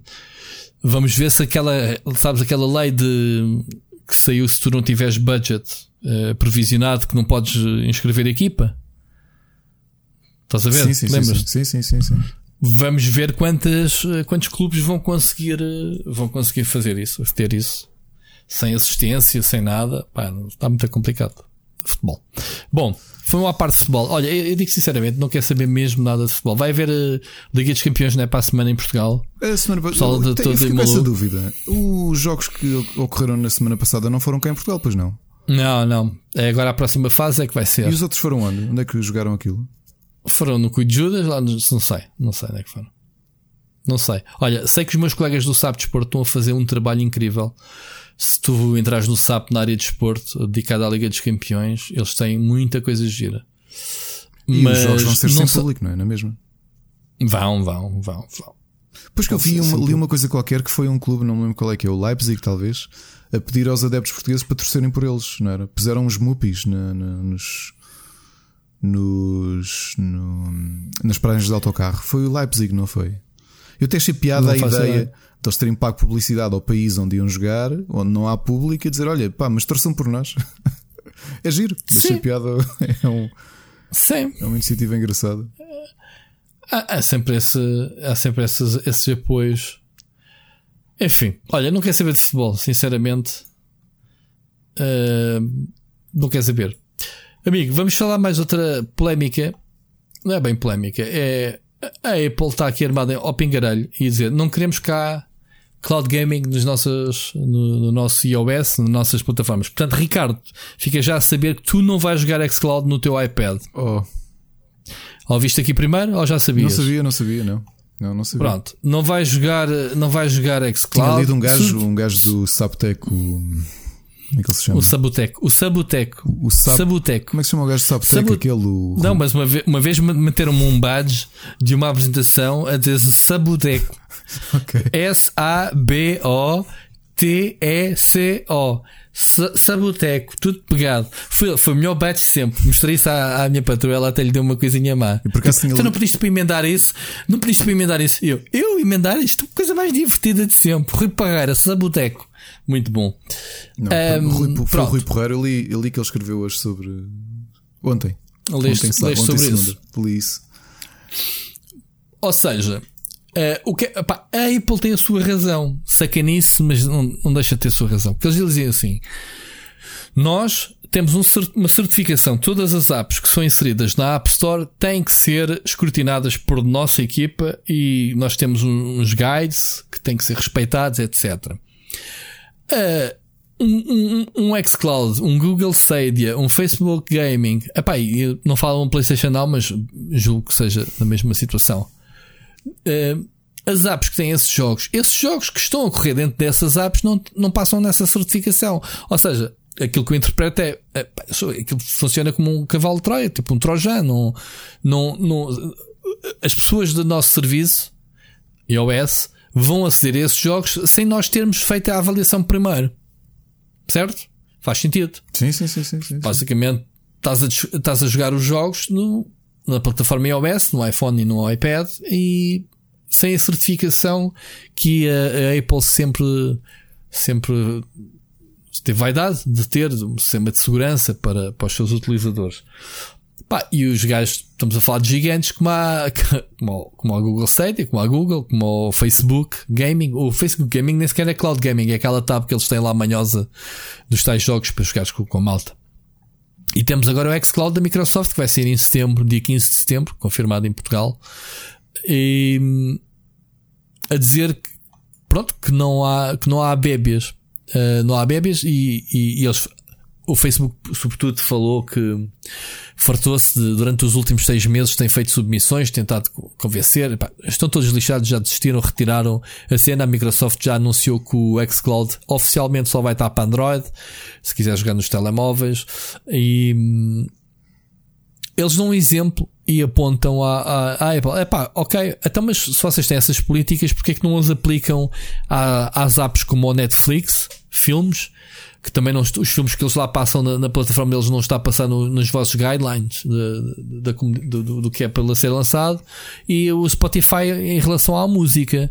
Eles dizem que ah mas isto é diferente são mídias diferentes um, os jogos têm interatividade e, e, os guidelines são diferentes e exclusivos ah, isso parece-me acima de tudo isto é um é um é um um dedo do meio da Apple com, com o tamanho que, claro que é. Ah, a, Micro, a Microsoft fez um acordo com a Samsung e na semana passada falámos disso, não é? Uhum, uhum. Ah, depois para ter aqui o, o xCloud. Sim, mas fez, para o, mas fez, fez para o universo Android. Mas espera, exato, exato, sim. o que eles fizeram foi um acordo de bundle, foi claro, diferente. Um claro. acordo de bundle ah, faz sim. com quem quiser. Ah, mas espera, mas estás a promover isto e estás a olhar para onde? Está bem, então olha, nós temos a nossa plataforma e o nosso o nosso ambiente e, e pronto, e olha, não estás cá porque, por razões de segurança, porque razões de segurança é sempre aquela coisa que tu não é muito difícil estares claro. a bater, não é? Sim, sim, sim. Não é segurança, aqui é, é, é um, um pouco standards, uh, os standards. Os standards da, da, empresa. Mas houve uma coisa, mas tu pensas que é a Apple que, que, está chateada de não receber os, os coisas? Depois fui aqui procurar eh, pá, só nos Estados Unidos, que é o maior mercado, digamos assim, seja do que for, ehm, metade da população, ou, ou, melhor, metade dos utilizadores de telemóveis são iPhones. Ou seja, logo aqui barras o acesso a metade da população. Sabes que a Microsoft lançar um produto só pode chegar a metade do, do público. Epá, isto para os iPhones, porque nos tablets o iPad acho que ainda tem uma maior cota. do mercado. Portanto, yeah, as gajas basicamente dos Estados Unidos, o, X, o xCloud, uh, neste caso o, o, Facebook Gaming, etc., estão completamente. Pá, os gajos estão completamente à. Olha, eu vou. À guerra com a Apple. Oh, eu vou investigar, ver se me lembro de investigar durante a semana se a Apple alguma vez fez disclose do número de subscritores do Apple Arcade. Tenho curiosidade em, em mas eu não acredito que isto seja para competir com não, o Apple não, não, Arcade. Não, é. Aliás, não, eles fizeram queria... um investimento. Não, não, Rui, eu quero saber é para... Quero, quero mais ou menos ter percepção do ambiente Apple, quantos, quantos utilizadores é que é que subscrevem o, o serviço? O serviço pago deles. Yeah, yeah. Vê se, se existe. Se existe que é que relembra, é mais caro que o Game Pass para PC. Um por um euro. Uhum. Okay. Mas tu já disseste que o catálogo é bom, portanto, o acho que vale é bom, a pena. O catálogo Isso. é bom. É? E, e, acho que para quem joga em, em mobile, reparem, ainda agora tivemos o, o exclusivo pá, que, que, eu tenho na pausa há um tempo, o, o Beyond the Steel Sky. Beyond the Steel Sky. Uhum. Uh, mas como esses tens muito jogo, muito jogo interessante a, a, a sair. E mas assim constantemente assim ou sai de vez em quando? Sim, sim. Eles tentam pelo menos por mês, uh, aliás, semanalmente, teres um, um ou dois títulos novos. Muito indie, obviamente, sim. Sim, exclusivos ou normalmente exclusivos temporários. Okay. Certo, certo, certo. Epá, agora é assim, o que isto leva a crer é que uh, a Apple pode ter uh, interesses no, no cloud gaming, portanto, no futuro, portanto, foi, é das poucas. Sabes que hoje também, depois, um bocadinho impulsionado sobre isto, fiz um artigo sobre cloud gaming. Basicamente, uma daquelas uh, aqueles artigos a reunir os serviços que já estão no mercado, etc. Okay. Pá, tu tens basicamente este ano, entre 2019 e este ano, tens cinco uh, serviços consolidados. Ou seja, tens a PlayStation Now, falar de cloud gaming, uh, o GeForce Now, tens o Google Stadia, o Microsoft xCloud, ou melhor, desculpa, disse 5 não, são 4. Mas depois tu tens já no, no, horizonte, o Facebook comprou o ano passado, ou este ano ainda, já não me lembro, uma, uma empresa espanhola chamada uh, PlayGiga. Já ouviste falar? Não, o que é que eles fazem? É, é, um, é cloud gaming. Uhum. Uh, os tipos e foram comprados por 60 milhões de euros. Portanto, era uma startup uh, que já está a operar cloud gaming na Europa, na América Latina e no Médio Oriente. Portanto, Espanha, Itália, Chile, Argentina e o Qatar estão com o serviço deles. E o Facebook, para não começar do zero, um pouco mais a Sony fez com o Gaikai né? e com o OnLive, que adquiriu, adquiriu os assets do OnLive e, e, adquiriu a Gaikai como base do, do PlayStation Now há 10 anos atrás. Mas pronto. Um, esta, esta empresa, o Facebook, vai se meter no cloud gaming, portanto, é, é certo. Eles até já têm uma rede de editoras a publicar jogos no serviço: a Warner Bros., a Disney, Capcom, Sega, a THQ Nordic, o Master, Square Enix, portanto, é uma série de. de, de portanto, é mais um concorrente. A Amazon também está interessada no negócio. Tem o supercomputador, como tu sabes, que é o, o AWS, o, o Amazon. Um, como é que é? Amazon Cloud Service, uma coisa assim. É, que eles têm um supercomputador, um dos mais poderosos. Vão querer também entrar no cloud gaming. Uh, tem uma coisa chamada Project Tempo que não foi anunciado ainda oficialmente por causa da Covid. Eu acho que era coisa para o GDC, ok? Uh, que eles acabaram por não revelar. O que eles dizem que querem integrar o Twitch no cloud gaming. Imagina, tu estás a ver a, a uma streaming de um gajo qualquer, certo? Tu pegas, não tens o jogo, mas entras no, no serviço, no jogo que ele está a jogar e vais jogar com o streaming. Estás a ver a ideia de misturar as ferramentas que eles têm claro, internas. Claro. Pronto. Um, depois tens a Tencent que, que é só dona de vários estúdios como a Riot, de League of Legends e 40% da, da Epic Games. A Blizzard tem um destaque é mais, pequenito. É, não me é, Pensava que era mais. Uh, a Epic, uh, uh, o pessoal da, do LoL é total, do, do, do, Clash Royale também é total, a Supercell. De, de, se não estou em erro, da Epic Games são 40%. Epá, whatever, tem Ubisoft, tem uma série deles, não interessa. Uh, e assinou com a Huawei também de um protocolo para criar uma plataforma de cloud gaming, explorar uh, cenas como inteligência artificial, realidade aumentada e virtual, uh, tudo à base deste, deste sistema. E, e também já tinha, já tinha qualquer coisa também com a Razer para, para construir também uma plataforma juntos. Portanto, esta cena de, do cloud gaming, tu para teres uma ideia, já agora neste artigo, se quiseres ler, ou deixo aqui a sugestão alta, procurem procurem no, no Sapteco. Basta pesquisarem Cloud Gaming, vocês vão ver logo o título. Quais os serviços disponíveis e respectivas vantagens. No fim, eu falo aqui, fui à procura de alguns números e há especialistas que dizem que este negócio uh, começou lentamente em 2017 a vender peanuts.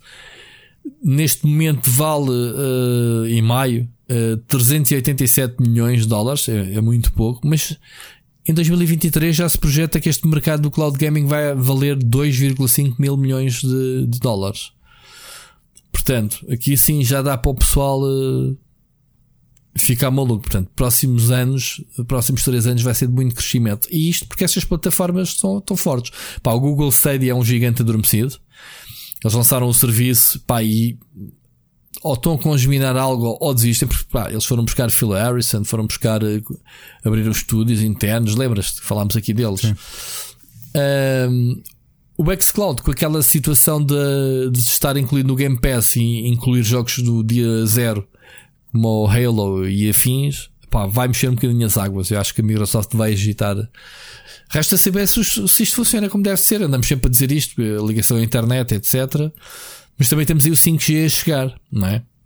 Uh, e o 5G, não digo nos próximos 2 ou 3 anos, mas daqui a 5 daí a projeção de 2023 vai, vai tornar isto latência zero, que é, o, que é o que se quer para estes serviços. Ricardo, não achas?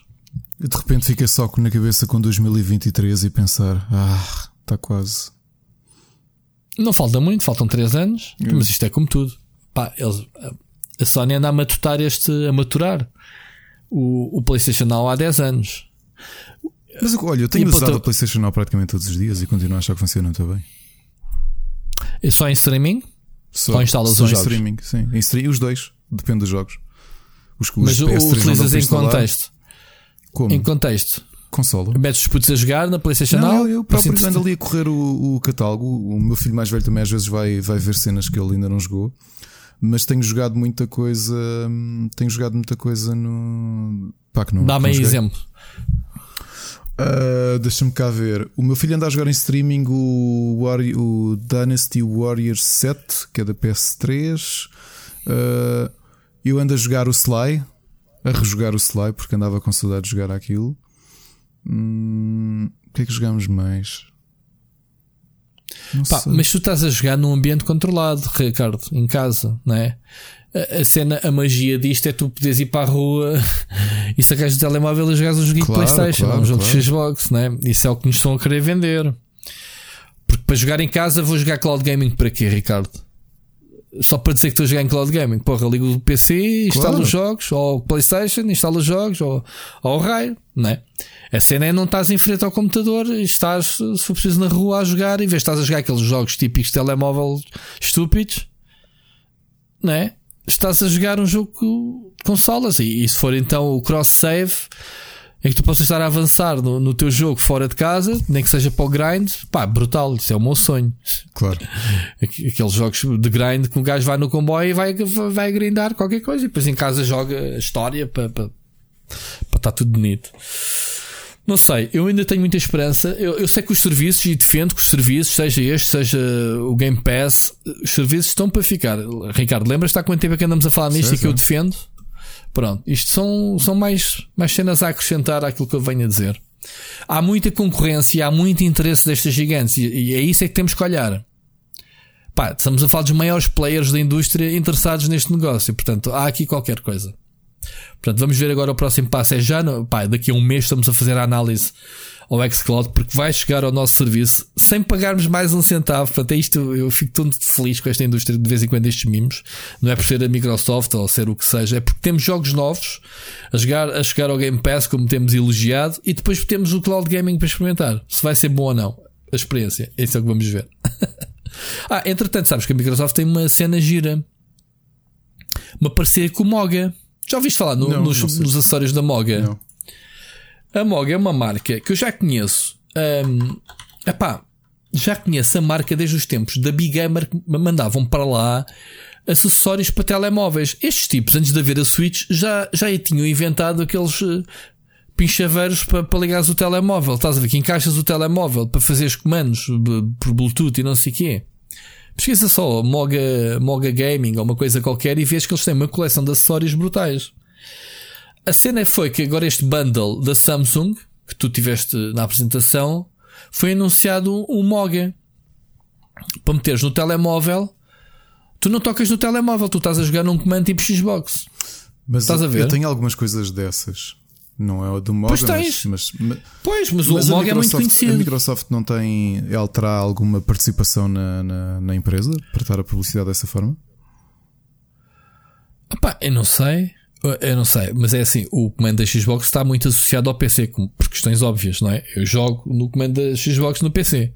É normal que o pessoal da MOG e afins uh, façam esse tipo de bundles, olhar, e ainda por cima o serviço de, ainda por cima o, a cena, estamos a falar do cloud gaming da Microsoft, é normal que apareça o comando da Xbox. Mas tu já viste uh, o Moga, Moga aí à frente. Não vi. Mas, não. vi mas, mas estes tipos já há aos anos que fazem estas cenas. Mas eu, eu que te digo, eu, já falámos aqui as cenas que eu comprei semelhantes, não é? Coisas para tu encaixares e que não estás a pegar no comando, estás a jogar no, no... quase como se fosse uma DS. Quase, quer dizer. Sim, há várias. Por exemplo, um, a Asus o novo uh, que falámos a semana passada, o novo uh, Rogue Phone. Sim. O Rogue Phone 3 traz, uh, traz exatamente esses, esses comandos que se encaixam na, no telemóvel e faz isso. Claro. Atenção. Aliás, a MOBA tem essa versão. Portanto, tablet, estou aqui, estou com a página aberta neste momento. Data de lançamento, por coincidência, 15 de setembro. Os novos acessórios da MOBA. 15 de setembro, que é quando sai o xCloud. Ok? Estamos a falar de. Pronto, eles estão aqui completamente encaixados na, na Xbox. Aliás, desculpa. Eu estou na página da Xbox. Que estupidez. Ah, ah, portanto, não é, não é Samsung também. A Xbox tem tem. Estavas-me uh, a perguntar um bocado se a Xbox não tem. Tem sim, eu estou na página da Xbox PT e tem lá o, o Moga XP5 em duas versões. Portanto, tens o, o comando. Como é que é? Tens vários acessórios. Tens o comando normal, ou seja, uma réplica do. Do, do, do comando da Xbox, mas com, aqui com uns, uns botões extra, provavelmente a ver com o serviço. Ok? que dá para fazer, uh, que depois esse comando tem um acessório que encaixa no comando em cima, ok? Onde tu metes a estrutura para segurar o telemóvel. Estás a ver? E depois tens, uh, se não quiseres o comando, tens então os acessórios para o telemóvel que encaixam dos lados como a Switch. Isto tem várias coisas. Bem, cópia descarada da Switch. Isto até até faz confusão. Não sei se, estás se descobriste o produto, eu meto aqui para tu veres e para tu comentares. Podes ver aí o link. Pá, isto é uma marca.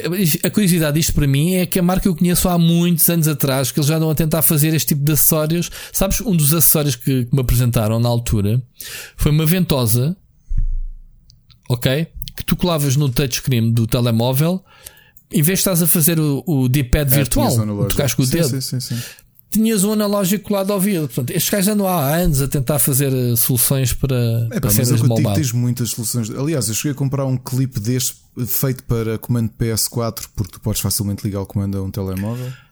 Uhum. Há tantas soluções uhum. destas. Curioso eles terem é este. Realmente é o que tu dizes, esta edição que é que é o design do, do comando de Xbox. Isso é que. Uhum. Muito fixe. Muito, muito fixe por acaso é um comando não me importava. Eu, até o meu tem, tem que ir para a reforma, o meu comando da Xbox, portanto tenho que ver depois na, quando se a qualidade dele é bom ou não. 75 paus, é o preço dos comandos. Tenho que ver, tenho que ver. Eu acho que não tenho mais nenhum de Xbox. Tenho que ver para ali na, na, na minha coleção. De, o meu cemitério, não é coleção, cemitério de comandos. Se tem lá algum da, da Xbox Extra. E o comando tem muito bom aspecto, digo já. Uh, a parte de trás, os grips disto, uh, parecem bem fixe. Ok? Bom, continuando, Ricardo. Um, isto veio tudo a propósito da, da, Apple barrar os serviços. Portanto, acabámos por falar um bocadinho aqui de cloud gaming outra vez, mas nunca é tarde ou nunca é demais falarmos destes serviços que estão a surgir. Ainda por cima está a, chegar o da, da Xbox. Um, outra coisa mais curiosa, portanto, hoje é, é dia de pique-pique assuntos o nosso amigo Fall Guys, já chegaste a jogar? Joguei Tens muito, filho joguei a muito, jogar? Pá, jogámos os dois à vez. A semana, semana passada não me ligaste nenhuma. Ouve. Não é? De eu estar a dizer que andava a tripar com o jogo, não me ligaste. Pronto. Pá. Tens o teu filho a jogar. Ele. Mas então. Já, olha, já ficou em primeiro várias vezes. Já? Olha, já. eu não consegui. Já ficou várias vezes em primeiro, anda ali a comprar as skins e não sei o quê. O teve, por causa do sucesso tremendo que o jogo está a ter. Primeiro, uma coisa irónica que foi, e que eu achei alguma pena, foi ver os developers a avisarem, hum. a pedir para pessoal ajudem-nos, porque como isto, os servidores estão tão cheios, há malta a fazer review bomb ao, ao jogo. Pois é, que treta. Que E a outra foi estar aqui a explicar ao meu filho, porque muitas vezes ele queria jogar e eu disse: opá, isto está em baixo, isto não faz sabes que eu Sabes que eu no dia de lançamento tentei jogar, até tínhamos uma live combinada e hum, não dava para jogar. Era tanta gente. Aliás, é, uh, juntei-me com, com, com o André do, do IGN e mais o, uma mais malta. Fizemos, eles estavam a fazer live, fui jogar com eles e não se conseguia. É pá, mas diga-se uma coisa: lá está mais uma vez a história da Revibom. Pá, que estupidez. Porque eu já joguei vários jogos no lançamento à meia-noite, online, da Blizzard, Diablo 3, uh, ah, expansões do World of Warcraft e nada funciona. Eles não abrem as torneiras todas, as cenas são abertas gradualmente, portanto, eles, aquilo arrebenta sempre e só nas horas seguintes, para não dizer dias seguintes, é que as coisas estabilizam.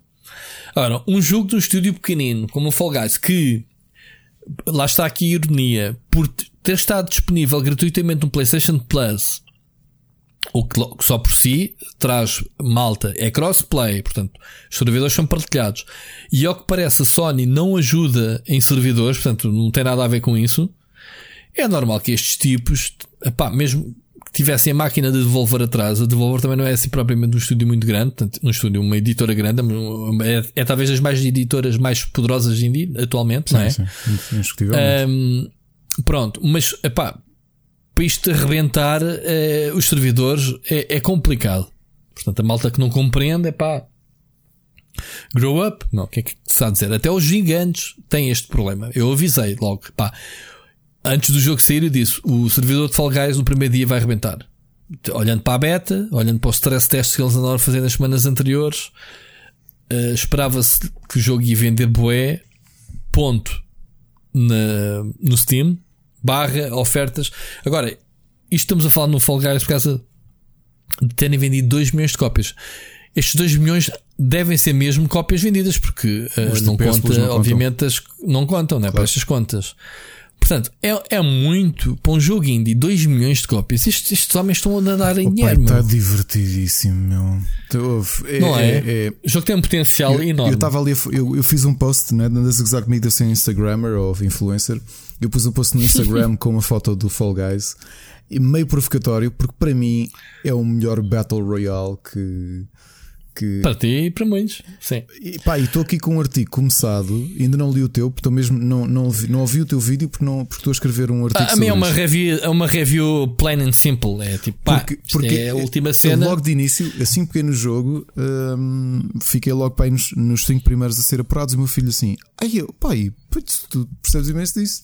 Ah, isso é sorte. O jogo, o jogo tem fato a sorte do caraças, meu. Uh... Pode estar a correr muito bem, man, e de repente levas como um maranhão, tropeças numa merda, levas com a malta Pronto, toda mas, e ficas assim. Mas o que eu ia dizer aqui, eu estava a olhar para os níveis pela primeira vez, nunca tinha visto um trailer. E, e tive um sentimento de, de familiaridade, familiaridade com o jogo, sabes uhum. com o quê?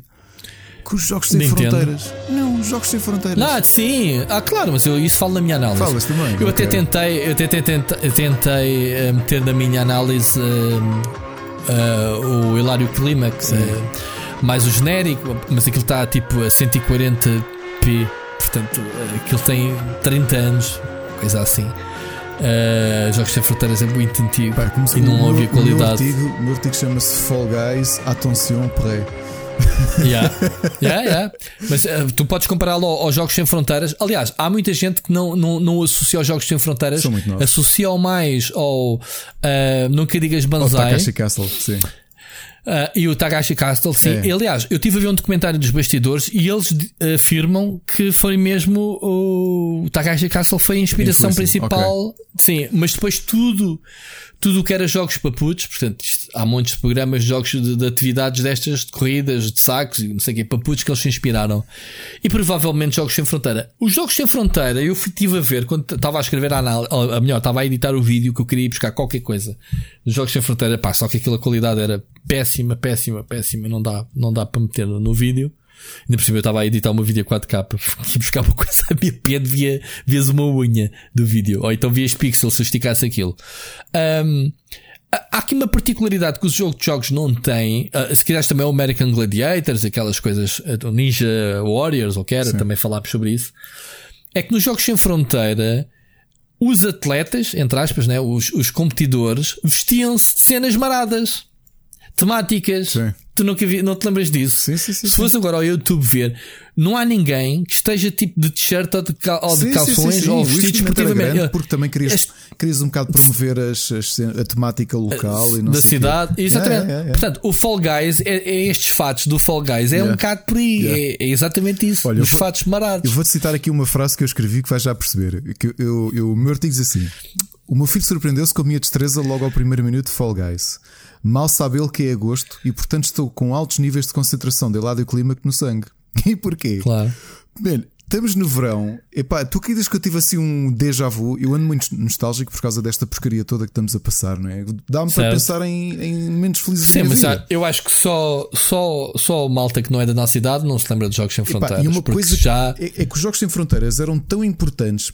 Primeiro, era uma altura era. em que nós tínhamos dois canais Os jogos... Yeah. E ganhávamos muito. E, e, pá, Éramos bons. E, e a cena curiosa que eu tinha é que os Jogos Sem Fronteiras e a televisão nessa altura tinham um elemento agregador. Pá, na minha família tinha, por exemplo, a minha, nós os Sim, cinco sim. sentávamos na sala à, à Simpsons. Todos- Nós sentávamos para ver o programa todos juntos. Sim, os o jogos- programa era muito bom. Os Jogos Sem Fronteiras. E não era só esse, mas esse especialmente. E, e calhava muitas vezes na fase em que nós estávamos em Vila Nova de Mil Fontes de férias a acampar. E acampávamos, não é? Tínhamos assim uma espécie de relote e tínhamos televisão. E para nós era assim uma cena. Era, era típica, ou seja, íamos ao café do Parque Campismo e bebíamos o café da noite, mas íamos logo para, para a tenda, estás a ver? Ali no, no Yeah. meio do verão e ficámos ali a ver Jogos Sem Fronteiras às escuras, que é para as melgas não entrarem na tenda, não é? Só com a luz da televisão. Epá, e Uhum. Jogos Sem Fronteiras é tão emblemático e eu sinto esta vibe porque o jogo é muito boa onda. O jogo é mesmo muito É um, boa jogo, onda. é um jogo que destaca-se do catálogo da Devolver pá, de uma forma também, não é? diferente. Não estão habituados. Epá, e isto lá está. A, a Sony, pois, também quem está à frente dos indies, o. Como é que ele chama-se? O. Esquece. Vai, Hoje, hoje não estou bom para nomes, desculpem. O patrão da- dos indies da, da Sony, sim, super sim, conhecido, ahm, foi apad- apadrinhou a apresentação do, da Devolver. Apadrinhou este jogo, por- também por causa do, do Play- PlayStation Plus, por serem na PlayStation, eh, mas ele, ele sabe a toda. meu. Ele depois de jogar à distância. Mas estava a ver agora, estava a ouvir o. Se tivesse a oportunidade de ver o documentário, um behind the scenes que o estúdio lançou, eles até foram fazer jogos sem fronteiras na vida real, sabes?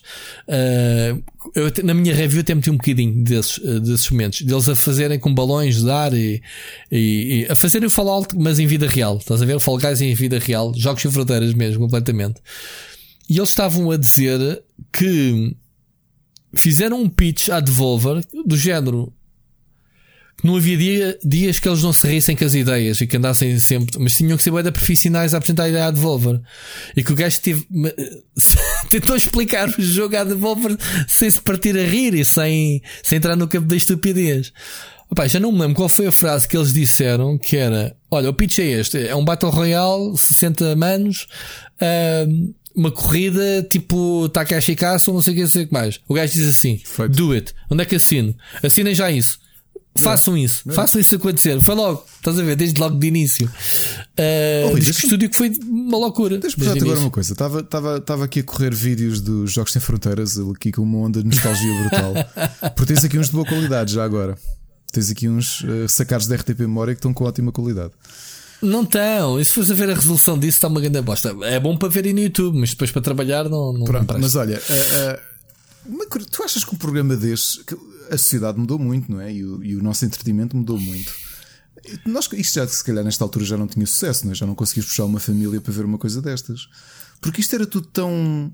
Tinha que ser, Era jogo- tinha que ser uma cena era- internacional. Era jogo pelo jogo, não é? Era uma diversão pela diversão. Era, era, era competição, mas era diversão acima de tudo, não é? Sim, mas isso, isso é uma coisa estranha. Eu depois estive a ver uma entrevista com o Hilário. Lá está, as coisas que a gente vai buscar e desenterrar. Isto é mesmo verdade. Fui lá uma entrevista com ele este fim de semana. Portugal entrou tarde nos Jogos Sem Fronteiras porque ele ele estava a dizer que os Jogos Sem Fronteiras já causa do- existia por causa do 25 de desde Abril. 79 Na, ou, não, ou, ou, ou não, mais 69. cedo, mais, é. Pronto. Porque nós em 78 Mas já lá sou- estávamos. É, com- na altura Pronto, com é o. isso. Ai, qual era o apresentador? Pá, um, um histórico da RTP, meu. De- dos anos 70, não sei. Epá, tu conheceste, mas ele- ele- não era o Sala. Olha, já, já te digo. Pronto. Ele estava à frente, de- mas o próprio Hilário esteve à frente dos Jogos Sem Fronteiras mais de 20 anos. Ou seja, uma cena com uma longevidade tão grande a nível internacional, eu não sei se isso entretanto já acabou. Porque deve ter acabado, nunca mais já ouviu falar nisso. Acho que acabou. Mas eu acho que isso fazia sentido, sim, que houvesse uma. Que houvesse um regresso a nível internacional, a nível europeu, vá. Primeiro, digamos cada, assim. cada, cada semana promoviam um sítio e depois falavam da cidade. Ou seja, tu Então, mas isso era o que faziam pronto, antigamente. promovias, promovias quase, era quase um ponto turístico, não é? Explicares o que é que é. Sim, sim, sim. mas olha, Isso era o que eles faziam na altura.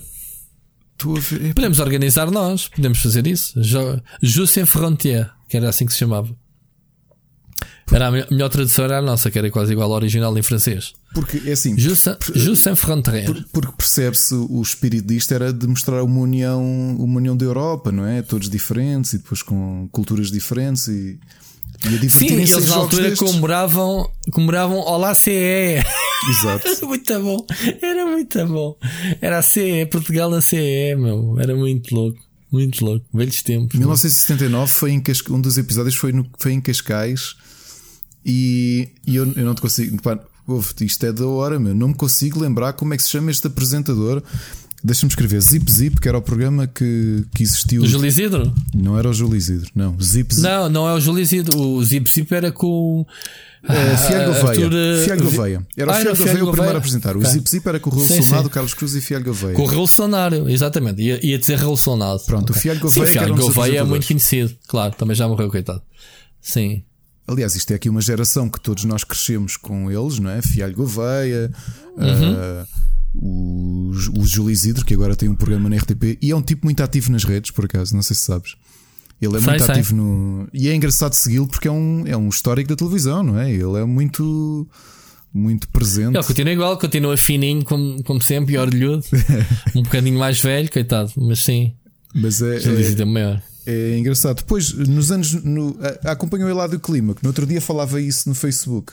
Como é que a conversa Uhum. para os Jogos Sem Fronteiras? Mas Fall Guys para mim é Jogos Sem Fronteiras. A Claro, Chicaça claro que é giro, mas nós recebemos-lo, como nunca digas Banzai, uns anos depois dos Jogos Sem Fronteiras, não é? Não nos vamos esquecer disso. Ahm, mas eh, estava a discutir isso no mural de um amigo meu há pouco tempo, que também é assim um grande nostálgico. Olha, a coleção dele de Masters of the Universe aparece num documentário da Netflix.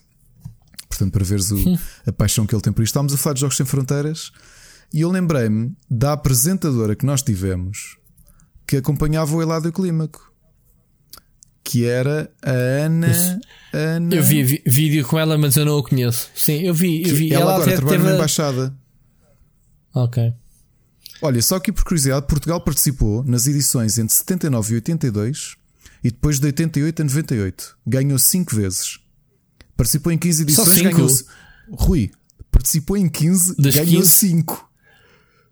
Fogo, a gente dava sempre a noção que ganhávamos sempre. Espera lá, ganhava a temporada, mas aquilo era semanalmente em cada cidade, só no fim é que se faziam as contas no ano. Exato. Era assim? E agora ah, repara, ok. Portugal Ganhavam várias semanas, era isso, a minha ideia era essa. Ganhavam Não, não, em várias semanas. Não, a temporada. Portugal ganhou 5 Pois temporadas. é, no fim faziam as contas, certo? Man, Portugal certo. ganhou um terço das temporadas que participou. Aqui, por curiosidade, a Itália, que foi quem participou em mais edições, participou em 30, que acho que foi praticamente todas, ganhou 4. Bom, eu Estou a dizer que éramos bons, era o que eu estava a dizer há bocado. Que éramos mesmo E bons. tens aqui montes de países que nunca ganharam sequer uma vez. Olha, a Eslovénia participou em 4 e nunca ganhou. A Grécia, 7. Jugoslávia, 6. Liechtenstein, 1. Malta, 2. Países Baixos, 10. Que ganharam ou participaram? Participaram e não ganharam nada. Ah, certo. Mas depois tens aqui a Bélgica, 20 Nós- participações, 2 vitórias. A Suíça, 24 Não, mas, participações, mas duas espera lá, deixa-me tentar adivinhar. Acho que o nosso grande rival, se estivesse aí à frente dos números, acho que era a Irlanda, que eram muito bons também na altura. Não, não. Vê lá. É, é, como Não. entravam como Reino Unido. Mas olha Reino que sem ser. Nós, nós participamos. A Alemanha, por exemplo, deixou de participar em 80. Isto funcionou de 65 a eu- eu- 80. Eu, eu tenho a ideia que, que a Irlanda que era Não, alguém que rivalizasse connosco, o mais próximo era a Itália o Reino, e o Reino Itália. Unido. Sim, lembro-me da Itália. Só que a Itália, 30 Então era- participações, 4 vitórias. Nós, notoriamente, temos o melhor rácio de vitórias em Jogos Sem Fronteiras. E é assim, isto ninguém fala, não é? Mas falamos nós. Disto ninguém fala. Mas é por isso é que o pessoal ouve o nosso podcast para viajar um bocadinho. In the memory lane. E agora, como é que se chama? A Jogos Sem Fronteiras, só para vos dizer o nome dela, porque ela tinha uma ótima dicção, ela realmente falava muito bem. Ahm, a apresentadora que fazia parelha com o Eladio Clima. Sernela Andrade. Não, não, é. Estou a brincar. Não, não. Não. Jogos Sem Fronteiras. Ana do Carmo, é isso. Não sei. não Ana diz do nada. Carmo. Ana do Carmo é essa pessoa que aparece nos episódios e ela, entretanto, trabalha no. Trabalha numa. Os Jogos Sem Fronteira abrem-lhe portas, né? Para para a embaixada, estás tu a dizer? Sim, ela largou foi a televisão. Mas pronto, Eladio Clímaco, o. Estou aqui a ver na página Enciclopédia de Cromos. Não sei se conhecem que é uma. Acho que foi um blog que nasceu inspirado no, no famoso programa do, do Marco. Há aqui alguém a explicar. O, realmente o conhecia esse Eladio site. Clímaco eh, apresentava o Festival da Canção, mas também os Jogos Sem Fronteiras. Sim. Eh, e há aqui pessoas que eu não sabia que tinham apresentado com ele. uh, Ana Zanatti, A Ana Zanatti, Anabela Mota Ribeiro, Luís de Matos. Luís de Matos, o- O Luís de Matos apresentou uma edição mágico. com o Eládio Clímaco. Olha as coisas que se descobrem. Pessoal, uh, pá, é um senhor, o Luís de Matos, atualmente. é? e já agora há um senhor muito conhecido que tem a música oficial dos Jogos Sem Fronteiras. Foi quem compôs. Sabes quem foi? Quem? Peter Gabriel. O Peter Gabriel? A música oficial dos Jogos Sem Fronteiras não é uh, Chama-se Games Without Frontiers. Foi composta pelo. pelo Dan, Peter Gabriel. dan, dan, dan, dan, dan, dan, dan, dan, dan, dan, dan, dan, dan, né? Dan, dan, dan, dan, dan, dan, dan. Não era Quem assim? diria, pá? Quem diria? É essa ou não é? Não é essa. A versão é diferente. A original é diferente. Esta é do genérico. Ou começavas a ouvir a cena do tan tan tan tan tan tan. Isso era Festival da tan, Canção. tan.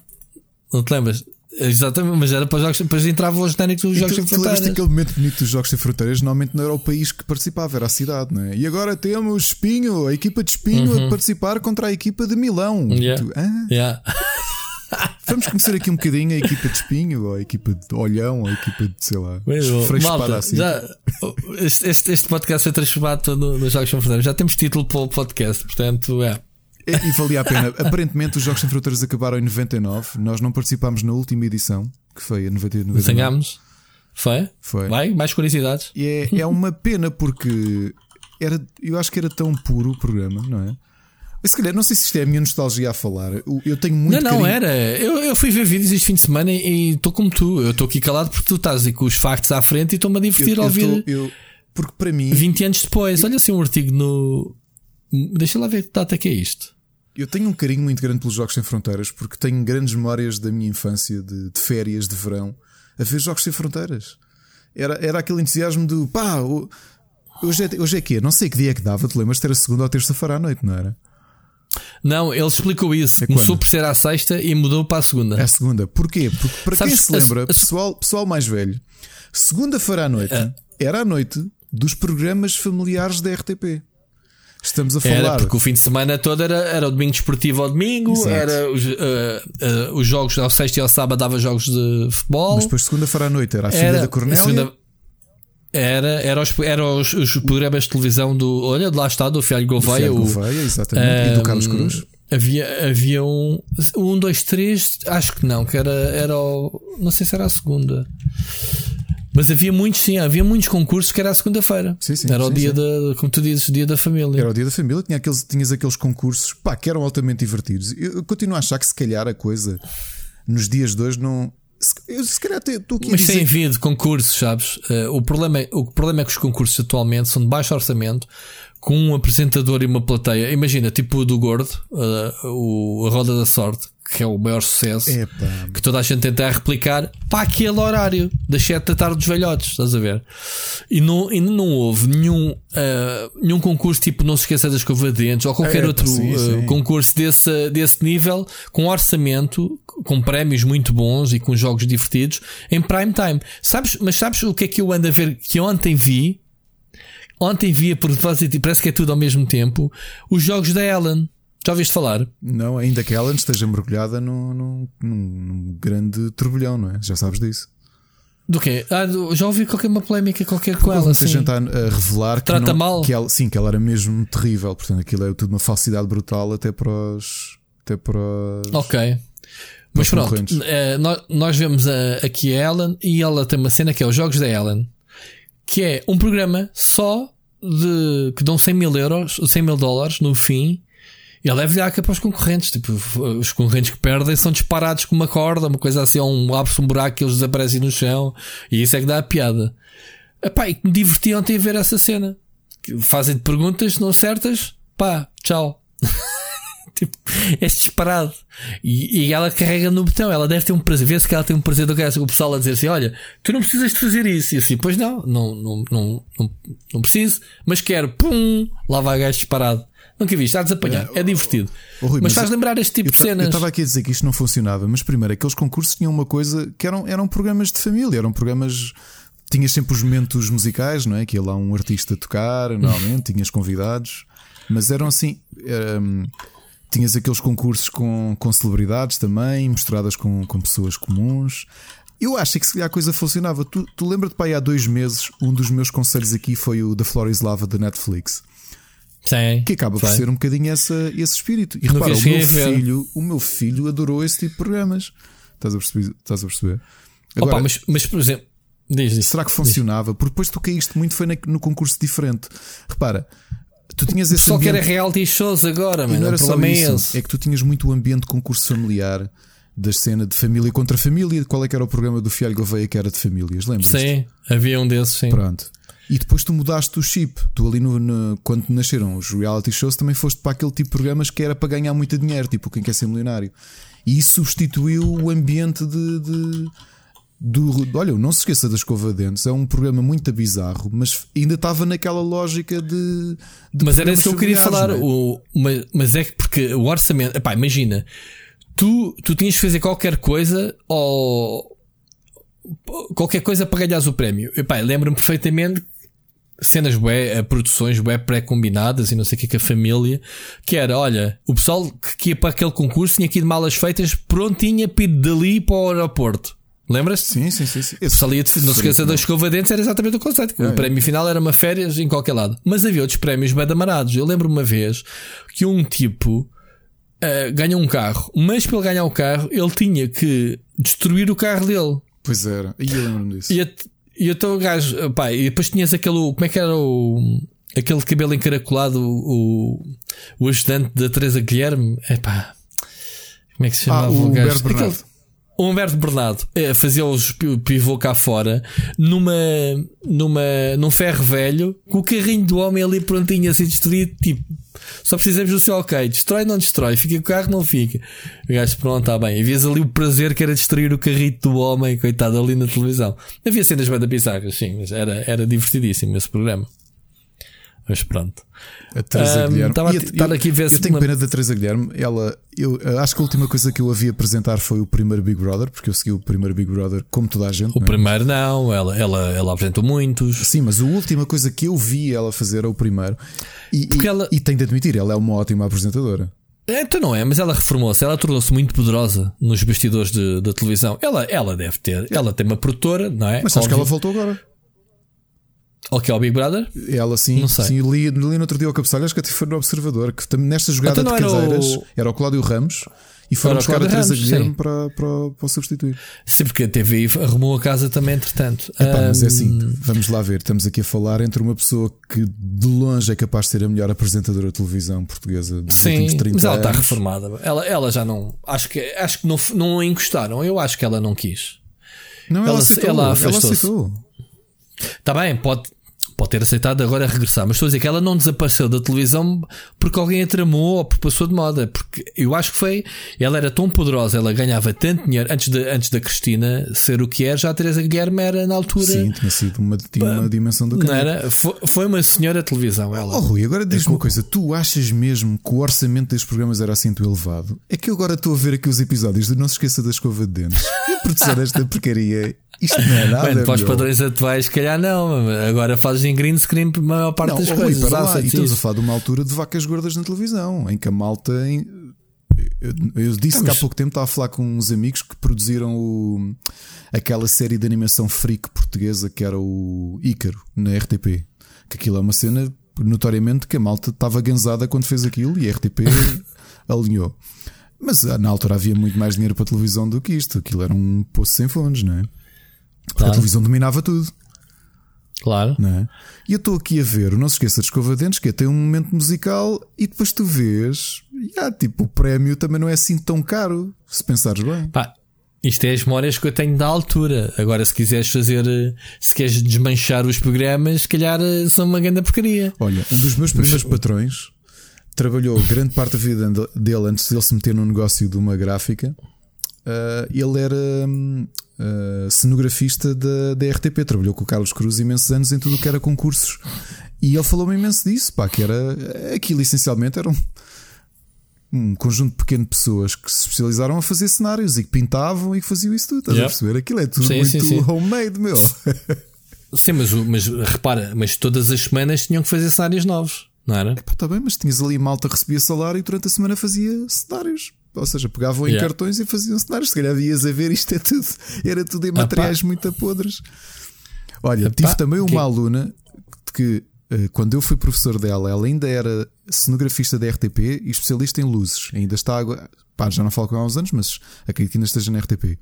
E ela a contar-me, mesmo no final dos anos 90, epá, às vezes cenas que ela fez, ela disse: Olha, imagina um programa especial de informação por causa da guerra, não havia nada, ou um debate. E ela diz: pá, não tinha cenário nenhum, tipo sala toda preta, uns holofotes que ela arranjou ali, umas cenas que ela tinha estudado, está feito, estás a perceber? Ou seja, era tudo muito mais show-off do que. Ou tudo mais, Pá, é. muito mais ah, jogo de cintura do que propriamente Mas capital. isso, mas isso, mas essa magia sempre houve no cinema, mano. Ou, ou tu esqueces que os asteroides do Star Wars eram batatas. Yeah, exato. E o pessoal pensava que o, que o Jorge Lucas tinha andado no espaço a filmar asteroides, quer dizer. Ah, Olha, a magia, a ilusão do cinema é exatamente essa. E da televisão. Ó, pessoal. não tens orçamento.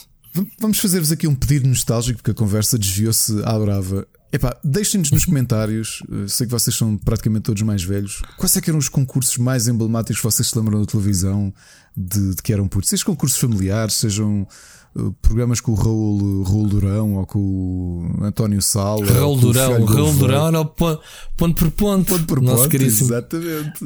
Ver? Epá, Oh pensem nestes programas que eu não sei se os programas eram bons ou não, ou se como era tudo o que tu tinhas para ver, tu vias.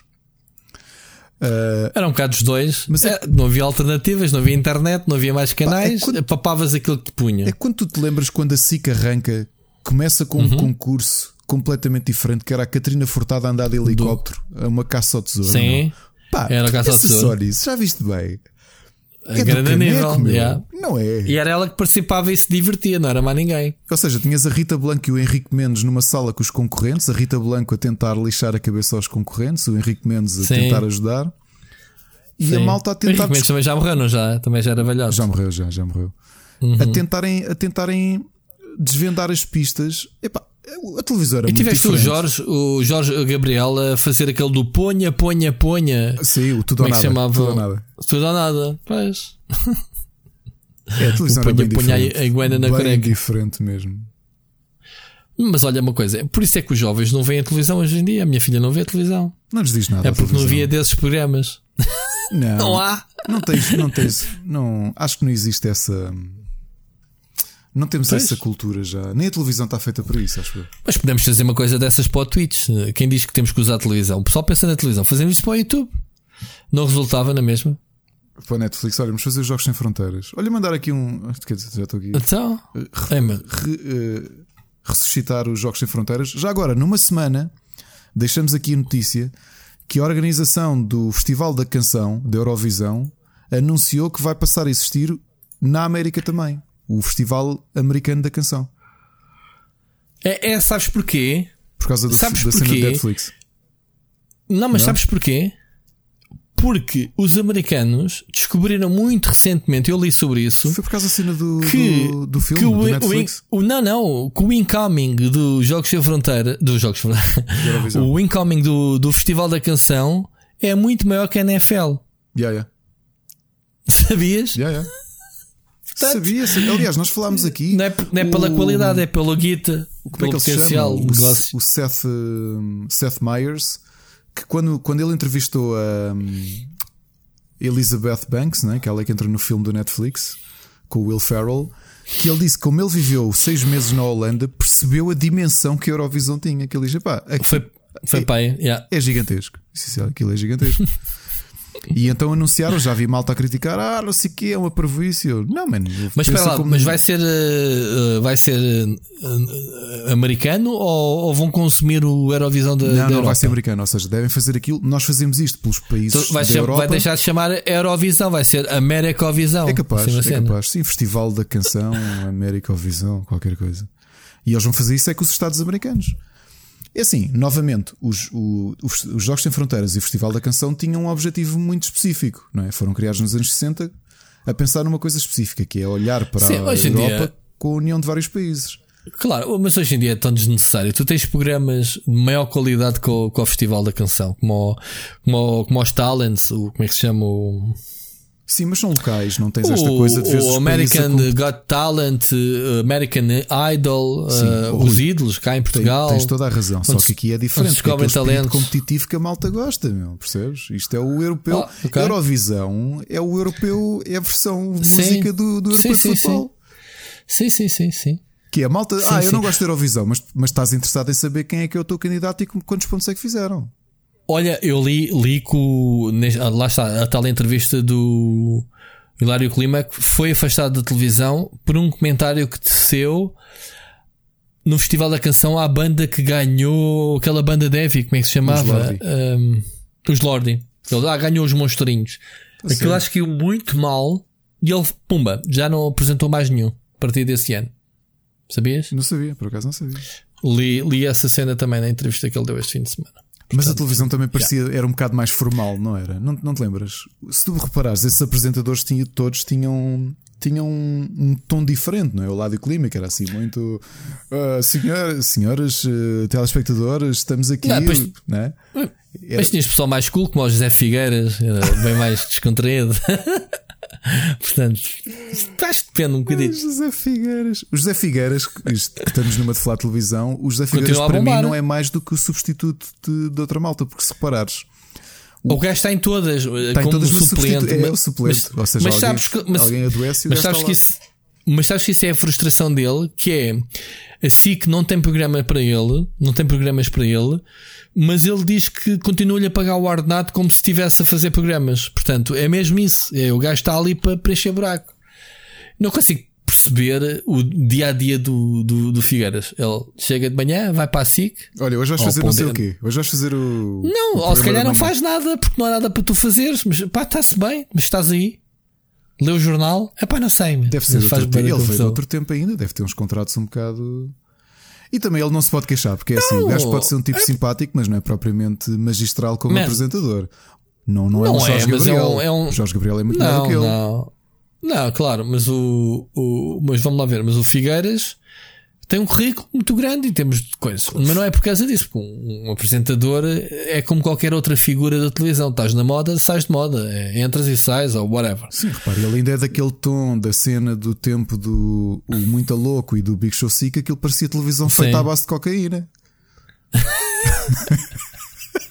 por causa do, do produtor brasileiro, como é que ele se chamava? O...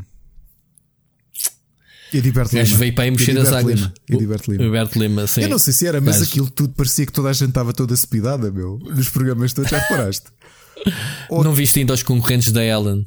Os concorrentes, não é? Uh, quando falam para eles, põem-se a, a agitar e aos saltos, parece mesmo tomaram uh, speeds, meu.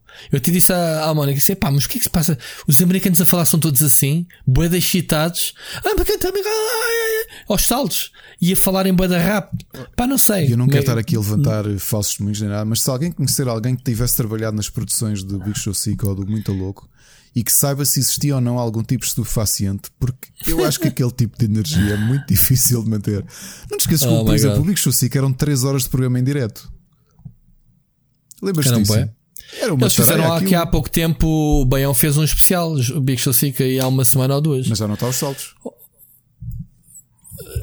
Não, eu não vi. Eu sei que eles anunciaram que iam fazer. Eh, ele tem um programa qualquer daqueles populares que andam de terra em terra. Mas acho que, acho que fizeram para comemorar, eh, sei lá, 20 anos, ou que é do Big Show Sick, fizeram. Uh, fizeram não, tudo parecido. O Big Show Sick, não, o Big Show Sick. Uh, estava aqui a ver de 95 a 2001 foi, foi quando foi quando decorreu. Seis anos de muita energia, muito macaca Ariana e muita música má. Já que... Sabes que o, sabes que os Mamonas Assassinas morreram a vir para cá para o Big Show 5. Yeah, yeah, yeah. O avião que se despenhou vinha para Portugal para participar com, com o Baião. Enfim, olha, não sei onde é que isto, o nosso programa foi parar. Foi por causa do Fall Guys. Mas extrapolámos. Pronto, o Fall Guys é fixe, malta.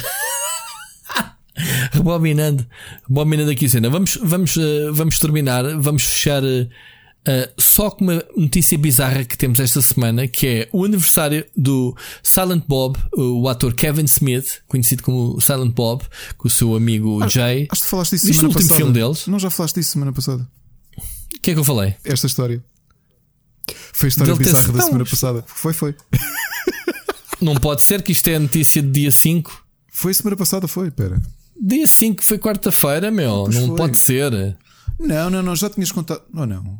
Que raio? Não contei nada, isto é novo. Então vá, qual é que é a história? Se eu contei. O. Quem, pa- quem passou isto até foi o Sírio. Vá. o epá, então, que é que aconteceu? Eu, eu já tinha lido. Bem, então enganei-me. Realmente, o- no aniversário dos 50 anos do. do como é que ele se chama? Do Kevin Smith. Ele fez Yeah. uma sessão em drive-in do Jane Silent Bob, não é? Uhum. E houve um problema com o projetor, então houve alguém, um dos amigos dele, que foi ao Torrent Freak, sacou o filme e projetaram. Yeah. Porque o filme Pronto. oficial não estava a correr. Yep. É isso, não é? Pronto, é basicamente isso. Sim, teve um problema qualquer e o gajo estava com a piada a dizer: ah, Nós normalmente somos contra a pirataria, porque o nosso negócio é exatamente vender filmes. E quem diria que a minha festa de anos ia ser salva por uma, por uma cópia pirata? Uh, já prometeram mais para breve, N- não cópias piratas, mas uh, mais sessões drive-in. Uh, pronto, é só um apontamento bizarro. Mas não, Ricardo, não falámos semana não, passada. Porque se tu fores a ver o, o link que eu meti aí, é do dia seguinte, quase, do- da gravação do último episódio. Já agora vou-vos deixar só aqui Mas uma é- coisa para pesquisarem também bizarra, que foi das coisas mais freaks que eu vi esta semana e ri demasiado do, do que devia. Procurem Uhum. pela net uh, Harry Potter with Guns. Houve alguém que se deu ao trabalho de fazer os vídeos do Harry Substituir. Potter, mas em vez de eles terem varinhas, têm pistolas. E é isso. Isto parece Ok. estúpido, descrito assim, e é estúpido Sim, visto. parece. Ok? É isto. Ok, muito bem. Vamos passar as recomendações? Siga. Podes começar então.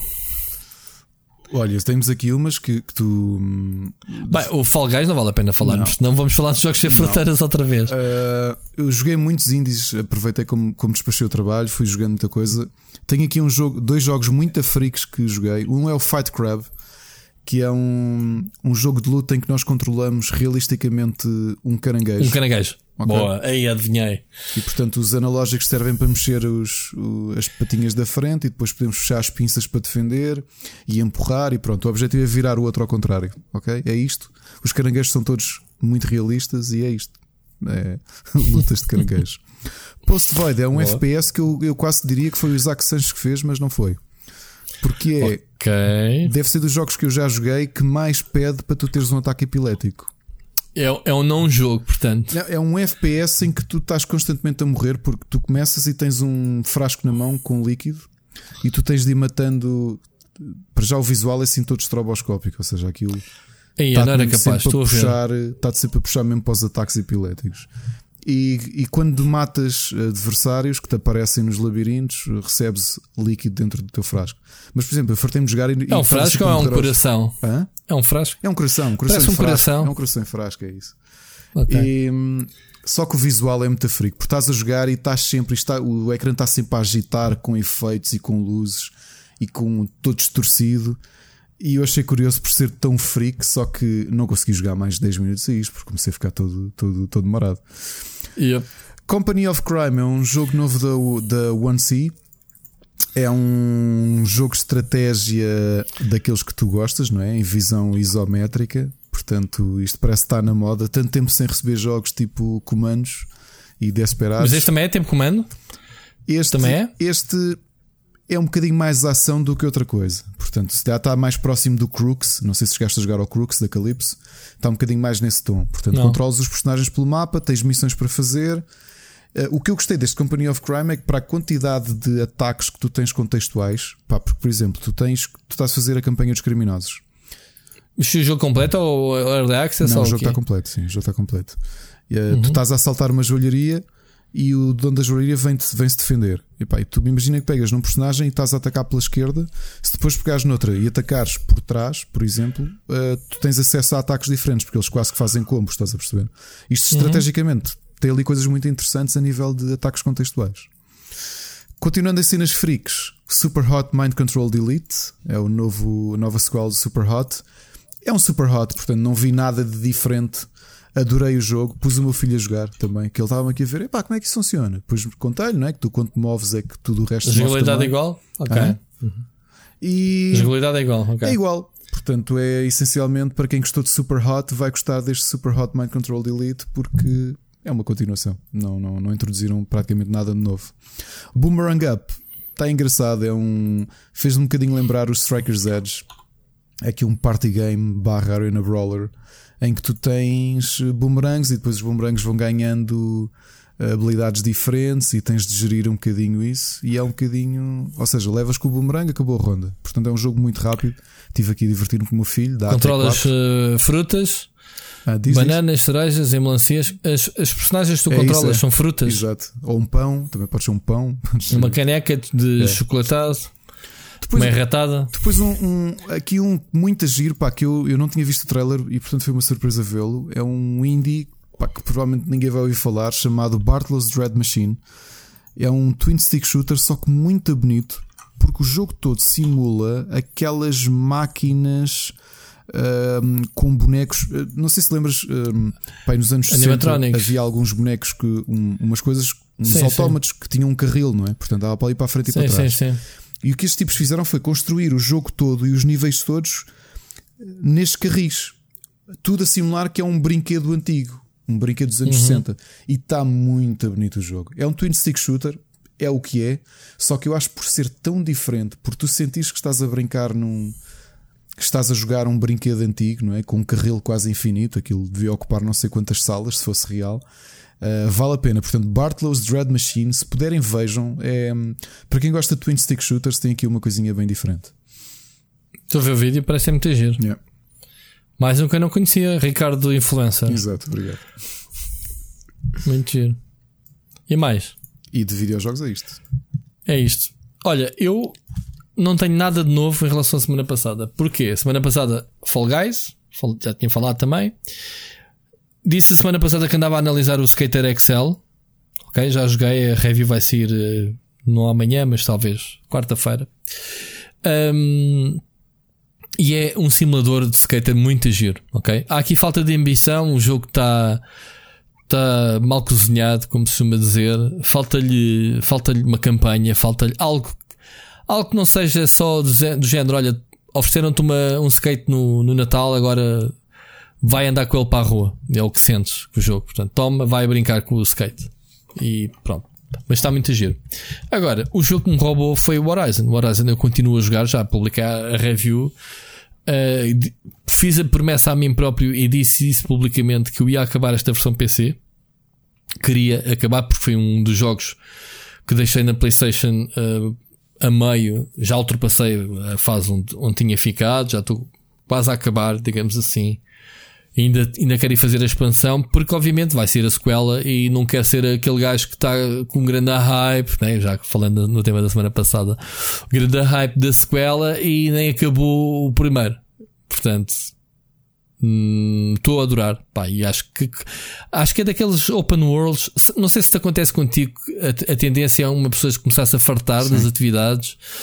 E este faz-me ao contrário. Eu, eu quanto mais estou a sim, jogar, sim. quanto mais estou a jogar, mais estou a gostar. Ainda agora estávamos a gravar quando tu me abordaste, vimos uh, gravar, estava a jogar, estava a matar um boss que era um dinossauro gigantesco. Uh, muito difícil e, e, e, que tive que basicamente trocar as armas todas e usar as armadilhas e não sei o que pode deitar abaixo. E deu muita pica, meu. Deu muita pica uh, enfrentá-lo, esse e outros. E pá, e depois é a história. Uh, neste momento já desvendei uma grande parte da história. E, obviamente, como ainda não cheguei ao fim, ainda não sei tudo mistério em torno da mãe dela e não sei o quê. Epá, acho que o jogo está muito a giro. E foi um jogo que não consigo perceber porque é que eu deixei meio na altura. Eu sei porquê, mas pronto, não. Na altura tive uma pequena zanga com o YouTube. Fiquei zangado quando estava a fazer essa série e então desisti do jogo. Não, não lembro porquê. Mas já estou a. Já estou a voltar ao, a voltar ao jogo e quero, quero acabar. Por isso é que não tenho avançado noutras coisas. Também ainda não sei nada de especial, não era? Este fim de semana não, não participaste como eu, mas houve a beta do do Avengers eu queria muito, muito, muito, mas já está. A Namco Bandai não há, não há jogos para ninguém neste. Esta chave era de pré-reserva para a PlayStation 4. Vai estar aberta, fica já aqui a recomendação. Próximo fim de semana aberta para a PlayStation 4 e para PC, penso que é pré-order também. Um, ainda não vi feedback da, da beta. Uh, há muita gente que me aponta para o Anthem, estilo de jogo, não propriamente um elogio. mas que estava fixe. Uh, eu, eu acho que estou a olhar para o jogo e faz-me lembrar o Destiny. Ok? Tens a tua equipa, quatro jogadores, cada um com o seu herói, o seu personagem. Uh, ganhas gear, vais farmar, vais fazer as missões, voltas ao mapa mundo, escolhes outra missão. Estás a ver o género? Sim, sim, sim. Voltas ao hub, multiplayer. Eu acho que é por aí o jogo. Mas pelo que eu me apercebi de ver algumas streams, fiquei cheio de inveja, porque fiquei muito chateado. Andei, andei todos os dias a, atrás do jogo e não consegui. Para a semana a gente vinga-se. Eu pelo menos vim no próximo fim de semana, vou jogar aí com quem quiser. Uh, vai estar aberta tanto na PlayStation 4. No PC é que eu acho que é limitada a pré-orders. Depois, no terceira semana, é que são as três plataformas uh, abertas. Ok? Três plataformas uh, beta aberta. O jogo sai, acho que dia 5 de setembro, alguma coisa assim. Pronto, e foi isto. Basicamente, aquilo que joguei e aquilo que não joguei, que gostaria de ter jogado, era o Avengers. Em relação a séries, pá, desde a semana passada estou preso no Umbrella Academy, vou no penúltimo episódio, portanto, a minha capacidade de ver séries tem diminuído durante o isolamento, como tu sabes. Portanto, passo-te passo a ti a palavra das séries. Eu acabei o Umbrella Academy, portanto, de, demorámos para aí 3 dias a vê-lo.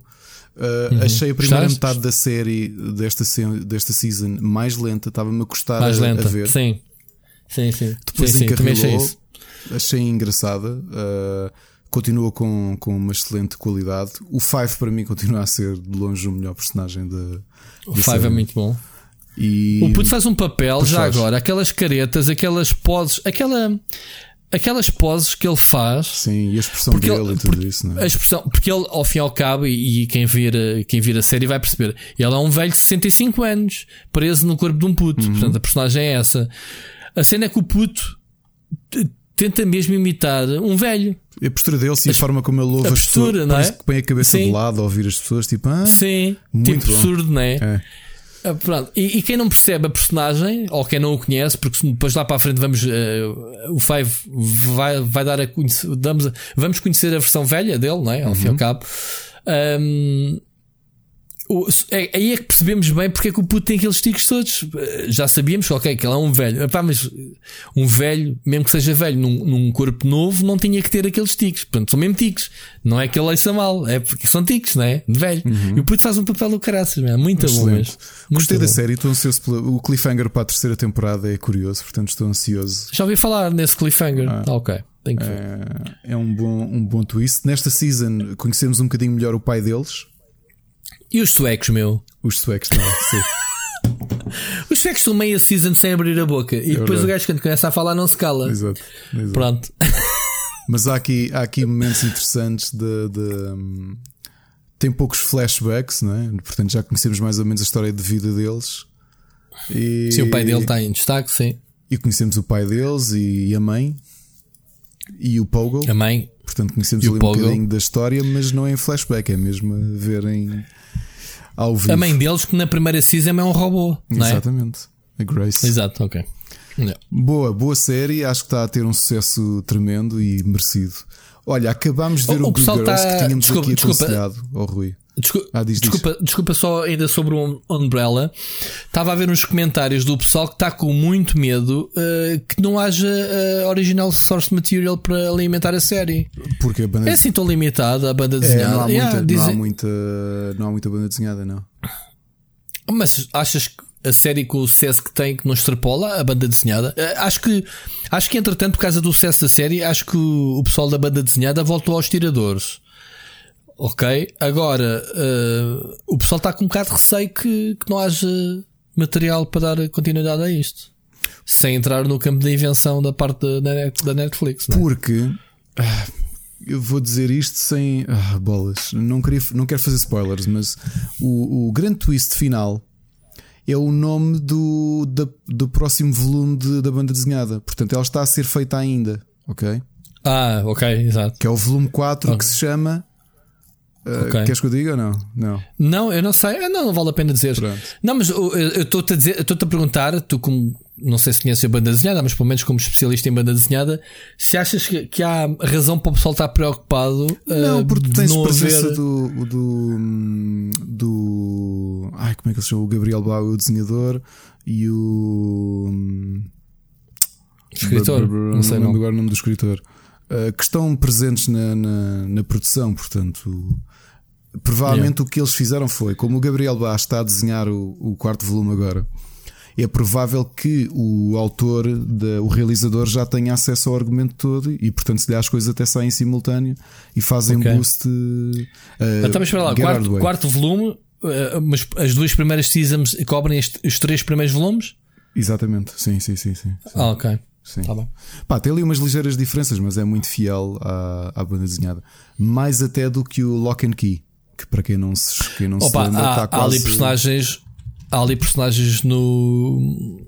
Há ali personagens no Umbrella Academy que têm claramente que só podem ser feitas na banda desenhada. Aquele gajo que cabeça de peixe. Mas fica bem, mas funciona bem. Cena, funciona, mas é claramente que tu estás a olhar para aquilo e vês este gajo desenhado, a banda desenhada, deve ser do caraças, meu. E mesmo a, a vilã, a, a, a Handler.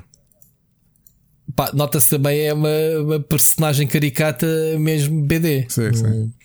Mas gostei bastante. Yeah, gostei bate... bastante. Yeah. Olhem, não continuo, não, não posso deixar de vos aconselhar. Vejam Good Girls. Nós acabamos a terceira temporada, que curiosamente teve que ser mais curta. Eh, quando a pandemia estalou, a produção estava literalmente a fazer as últimas duas cenas do episódio 12. E o que decidiram foi não acabar o episódio e vão integrar esse episódio na quarta temporada. Uhum. No próximo. O que eu continuo a achar é que tem o tom de Weeds e tem o tom de Breaking Bad. Portanto, são pessoas perfeitamente normais, como nós, como as nossas mulheres, e que de repente se veem envolvidas no mundo do crime e tomam-lhe o gosto. E a quantidade de coisas horríveis e twists que acontecem Isso... a prejudicar tudo é muito a Breaking Bad. Ok? Mas esse, essa temática está na moda porque há, há, uma série na Netflix que é o How to, to Sell Drugs uh, in the Internet Fest, ou uma coisa é. online fest, fest uma é. coisa assim. não vi. Que estreou a, estreou a segunda temporada. Eu li só a sinopse e eu acho que aquilo também tem a ver com um jovem para conquistar a namorada que perdeu ou que acabaram, ou que não sei, mete-se a vender drogas na net e quando dá conta é o maior traficante da Europa. Pois. Mas, portanto, yeah. portanto, está na moda esse tipo de argumento que é pá, tu eras um gajo, um Zé Ninguém e de repente ficaste bem poderoso e rico puseste a vender Olha, droga. Uma série que Netflix okay. tem e que foi muito premiada e que eu depois perdi-me na segunda temporada com uma temática semelhante é o Ozark com o Jason Bateman. Uhum. Uhum. Que ele e a família têm que se mudar para, para uma zona costeira que é o Ozark uh, para fazer e lavagem de dinheiro. Puto. Não fazer lavagem de dinheiro porque senão matam-nos. Se, ele não, se ele não fizer lavagem de um milhão por mês, uh, o crime organizado matam. Uh, só que essa série não tem nada a ver. Esta, o Good Girls, tu riste, tens momentos que pensas, pá, isto é, este twist é tão. O que, o que aconteceu foi tão estúpido. Ou seja, é realista, uhum. entre aspas, não é? Ou seja, aquilo podia acontecer. Só que o tom é muito mais descontraído. Ok? okay. E tem uhum. um pequeno easter egg. Como a série é da ABC também, como uma série que eu já aconselhei aqui, que é o Superstore, que é uma comédia passada num, numa espécie de continente. Os hipermercados que aparecem são dessa marca ficcional de uma série do mesmo canal. Estás a perceber? Uhum. Ou seja, sempre que eles vão ao supermercado, porque elas assaltam o supermercado, é esse Cloud9 que não existe na realidade, só existe no universo. E portanto há malta a dizer: olha pá, duas séries do mesmo canal que são passadas no mesmo universo e que não têm nada a ver uma com a outra. Estás a perceber? Tom. muito giro. E olha, yeah. aconselho mesmo. Há bocadinho acabei a segunda temporada do The Orville, que eu já tinha dito aqui que, que é para mim, de longe, o melhor Star Trek que vi nos últimos 10 anos. Ou mais. Já toda a gente diz isso. É pá, mas os créditos que eu tenho ao. Ao Seth MacFarlane. Ao, ao Seth MacFarlane. É pá, não. Oh, Rui, o gajo não tem créditos para eu lá meter a minha moedinha. Eu ontem estava cansadíssimo e comecei, estava mesmo cheio da Sony. Comecei a ver uns episódios. Eu digo-te, eu vi ali dois episódios cujo conceito eram tão bons. Pá, houve um que eu ri, tive menos para rir, porque a série é uma série de ficção científica, mas tens, tem comédia também, não é? Não é assim muito, uhum. muito cómica, mas tem alguns momentos de comédia. Só que o episódio estava tão bem pensado. Aliás, a maior parte dos episódios da segunda temporada, o conceito é tão bem pensado. Porque é aquela coisa que eu gostava do Star Trek, que é eles têm um problema. Há qualquer coisa que acontece naquele episódio e, e têm de resolver. Percebes? As coisas têm continuação, ou seja, um, se alguém morre, essa informação passa para o episódio seguinte. Mas é quase como o Monster of the Week. Estás a perceber? Como é que resolvemos este problema esta semana? Esta invasão destes alienígenas ou o que quer que seja. Uhum. E sinceramente, vê porque vais mesmo gostar de Orville. É muito, muito, muito, muito bom. Ok?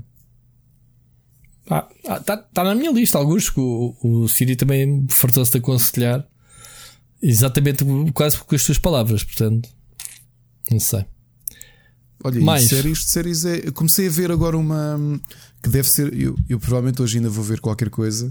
Saiu uma sequência de comentários no no Netflix, Netflix. Uh, chamado World's Most Dos mais procurados. Está no top sim, 10 da, sim, Netflix. Um, e são documentários feitos sobre. Um, cada episódio é dedicado a uma personagem muito procurada que ainda não, ainda não foi capturada.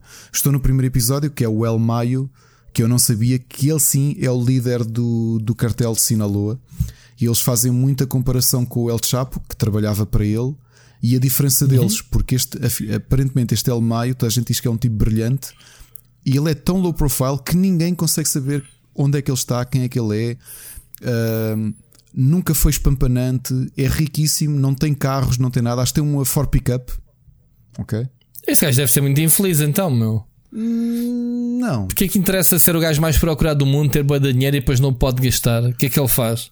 Epá, antes disso, não sei se viste o Narcos de, de, ser o inverso, não é? Ser o, o, Pablo Escobar que. Mas o Pablo Escobar e ao fim sabem que um dia vão morrer ao ser presos. Opa, ao menos que curtam a fortuna enquanto podem, man. ter uma mulher em cada casa, whatever, galinhas e, e usar, um, usar as notas para, para aquecer a lareira. Mas vê, Pá. vê, olha, e, e porquê, que eu ti, porquê que eu vi isto? Porque tinha acabado o documentário do Jeffrey Epstein. Finalmente acabei-o. Quem? Quem é? O Jeffrey Epstein, do. Sabes quem é? Aquele milionário quem? que esteve, que foi revelado e ele suicidou-se na prisão. Que, que muitas celebridades, muitos políticos, muitos, até o príncipe André estavam envolvidos, davam-se bem com ele, o Trump também, o Clinton. Que okay. ele tinha ali uma rede de, festas. Influencers. Com, não, festas com underage girls. E até que okay. algumas delas decidiram revelar e o império dele veio abaixo. Ele acabou por suicidar-se na prisão. Mas okay. são quatro episódios sobre o caso do Jeffrey Epstein, que era um dos tipos mais poderosos porque tinha uma rede de influência brutal. O FBI descobriu que ele devia ter toda a gente, todos estes poderosos à volta dele, eh, tudo à volta, tudo baseado em chantagem, porque ele tinha câmaras em todo, todas as divisões da casa de sete andares que ele tinha em Nova York. Sim, ele tinha uma mansão de sete andares no meio de Nova York. Ok? Posso. E toda vigiada. Toda vigiada, depois descobriu-se porquê. Porque essencialmente ele devia. Convidava os amigos, convidava malta muito poderosa, mas depois. Tava... Depois apanhava-lhes os podres. Pois, exato. Os podres, a intimidade, não, é? não quer dizer que sejam podres. Sim. Eram podres porque eles estavam a contactar com menores. Ah, ok. Ok. E é uhum. isso. E é... Vi esse documentário e agora estou neste World's Most Wanted porque eh, eu sempre gostei muito de documentários de, de, de crime e, e pronto. E o Netflix eu adoro, eu adoro Prison nisso. Breaks. Hã? Sim.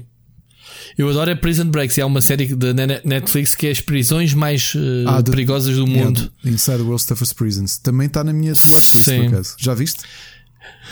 Já vi um episódio 2. Aquilo é mesmo um tipo uh, o apresentador que, que é metido uh, como prisioneiro nessas prisões, obviamente com estatuto de prisioneiro. O gajo se mete pé em falso é capaz de se, se, se, quinar lá. Okay.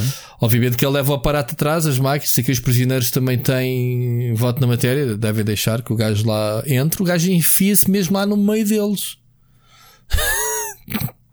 Portanto, sim, uh, mas só vi um ou dois episódios. É muito estranho ao início porque tu pensas isto é fake. Não, meu, o gajo, o gajo não sei como é que dão acesso a um, a um gajo. Vamos lá ver. Um gajo a um gajo que não é prisioneiro, entra lá dentro, tu podem te apanhar e fazer chantagem assim, olha, não é? Claro. Libertem-nos ou este gajo não sai daqui vivo, ou uma coisa assim, não sei, man, tipo, é muito estranho essa série. Mas já dá para ver eh, como é que é por dentro as, as, as tribos, as, as, hierarquias, as organizações e, e depois malta fixe. Malta que são assassinos, mas que pá, acabam por, eh, por abraçar aquele estilo de vida de prisioneiro e tentam modificar e aprendem, porque uma pessoa que vai presa por pagar os crimes eh, tem que ser requalificada outra vez, né? para um dia voltar para a sociedade ou não. Mas há, hum, há pessoal com testemunhos e não sei o que, é fixe essa cena. Olha, de séries. Já vi isso há um, há um tempo. De séries são as minhas sugestões. Deixo só aqui duas, duas sugestões musicais. Os Batushka acabaram de lançar um novo EP chamado Rascal e os grandes Deep Purple, no meio disto tudo, lançam um álbum novo chamado Whoosh. Portanto, de volta é? Portanto, sim, ainda não os vi ao vivo, mas gostava. Acho que os perdi, não sei se volto a ver, mas. Mas aí está o Whoosh Deep Purple. dos Deep Purple. Mais um caso. E já ouviste o álbum ou não? Ouvi, ouvi, dei uma audiçãozinha e gostei, gostei bastante. Sabes que a semana passada fiquei de fazer uma review de um De álbum Swift. musical. Entretanto, deixei de ouvir Da na quarta. Taylor portanto, Swift. Tive ali uma. Ouvi uns dias e depois deixei de ouvir. Mas Epá, eu, eu acho que disse em direto. Eu vi a primeira vez e pá, desculpa, vomitando Ricardo. todo, não foi? Eu, eu- é- é normal que às vezes grandes álbuns não entram à primeira, nem à segunda, nem à terceira, mas dela não tenho, não lhe dou hipótese para, para ouvir uma segunda vez porque eu não gosto. Não gostei mesmo. Mas vais gostar deste tipo Parece-me de ser mais certeza. o nha, nha, nha. Tá bem, mas estás a acompanhar Taylor Swift com Deep Purple. Ah, mas Deep Purple vais gostar. Tá bem. Obrigado pela dica. Olha é isso. Pronto, um programa Oh curtinho, God. pessoal. Comprometemos 2 horas e 20. Uh, Sim, não foi 2 horas e 30 como é habitual. uh, não havia muito sim, para falar hoje, portanto é, é isto. Não havia quase nada para falar. Jogos sem fronteira roubou-nos aqui o tempo. Ah, a culpa é do, é do Hilário Clímaco. Como é que é? Eu nunca soube dizer o nome dele. Eládio. Eládio. Ah, Hiládio. Hiládio Clímaco. Hiládio o Clímaco sei que era, não era? Clí- Clímaco. É Muito verdade. bom. Ricardo, continua a gozar as tuas férias, mas ouvimos para a semana. Ouvimos para a semana. Grande abraço. Um abraço. fin-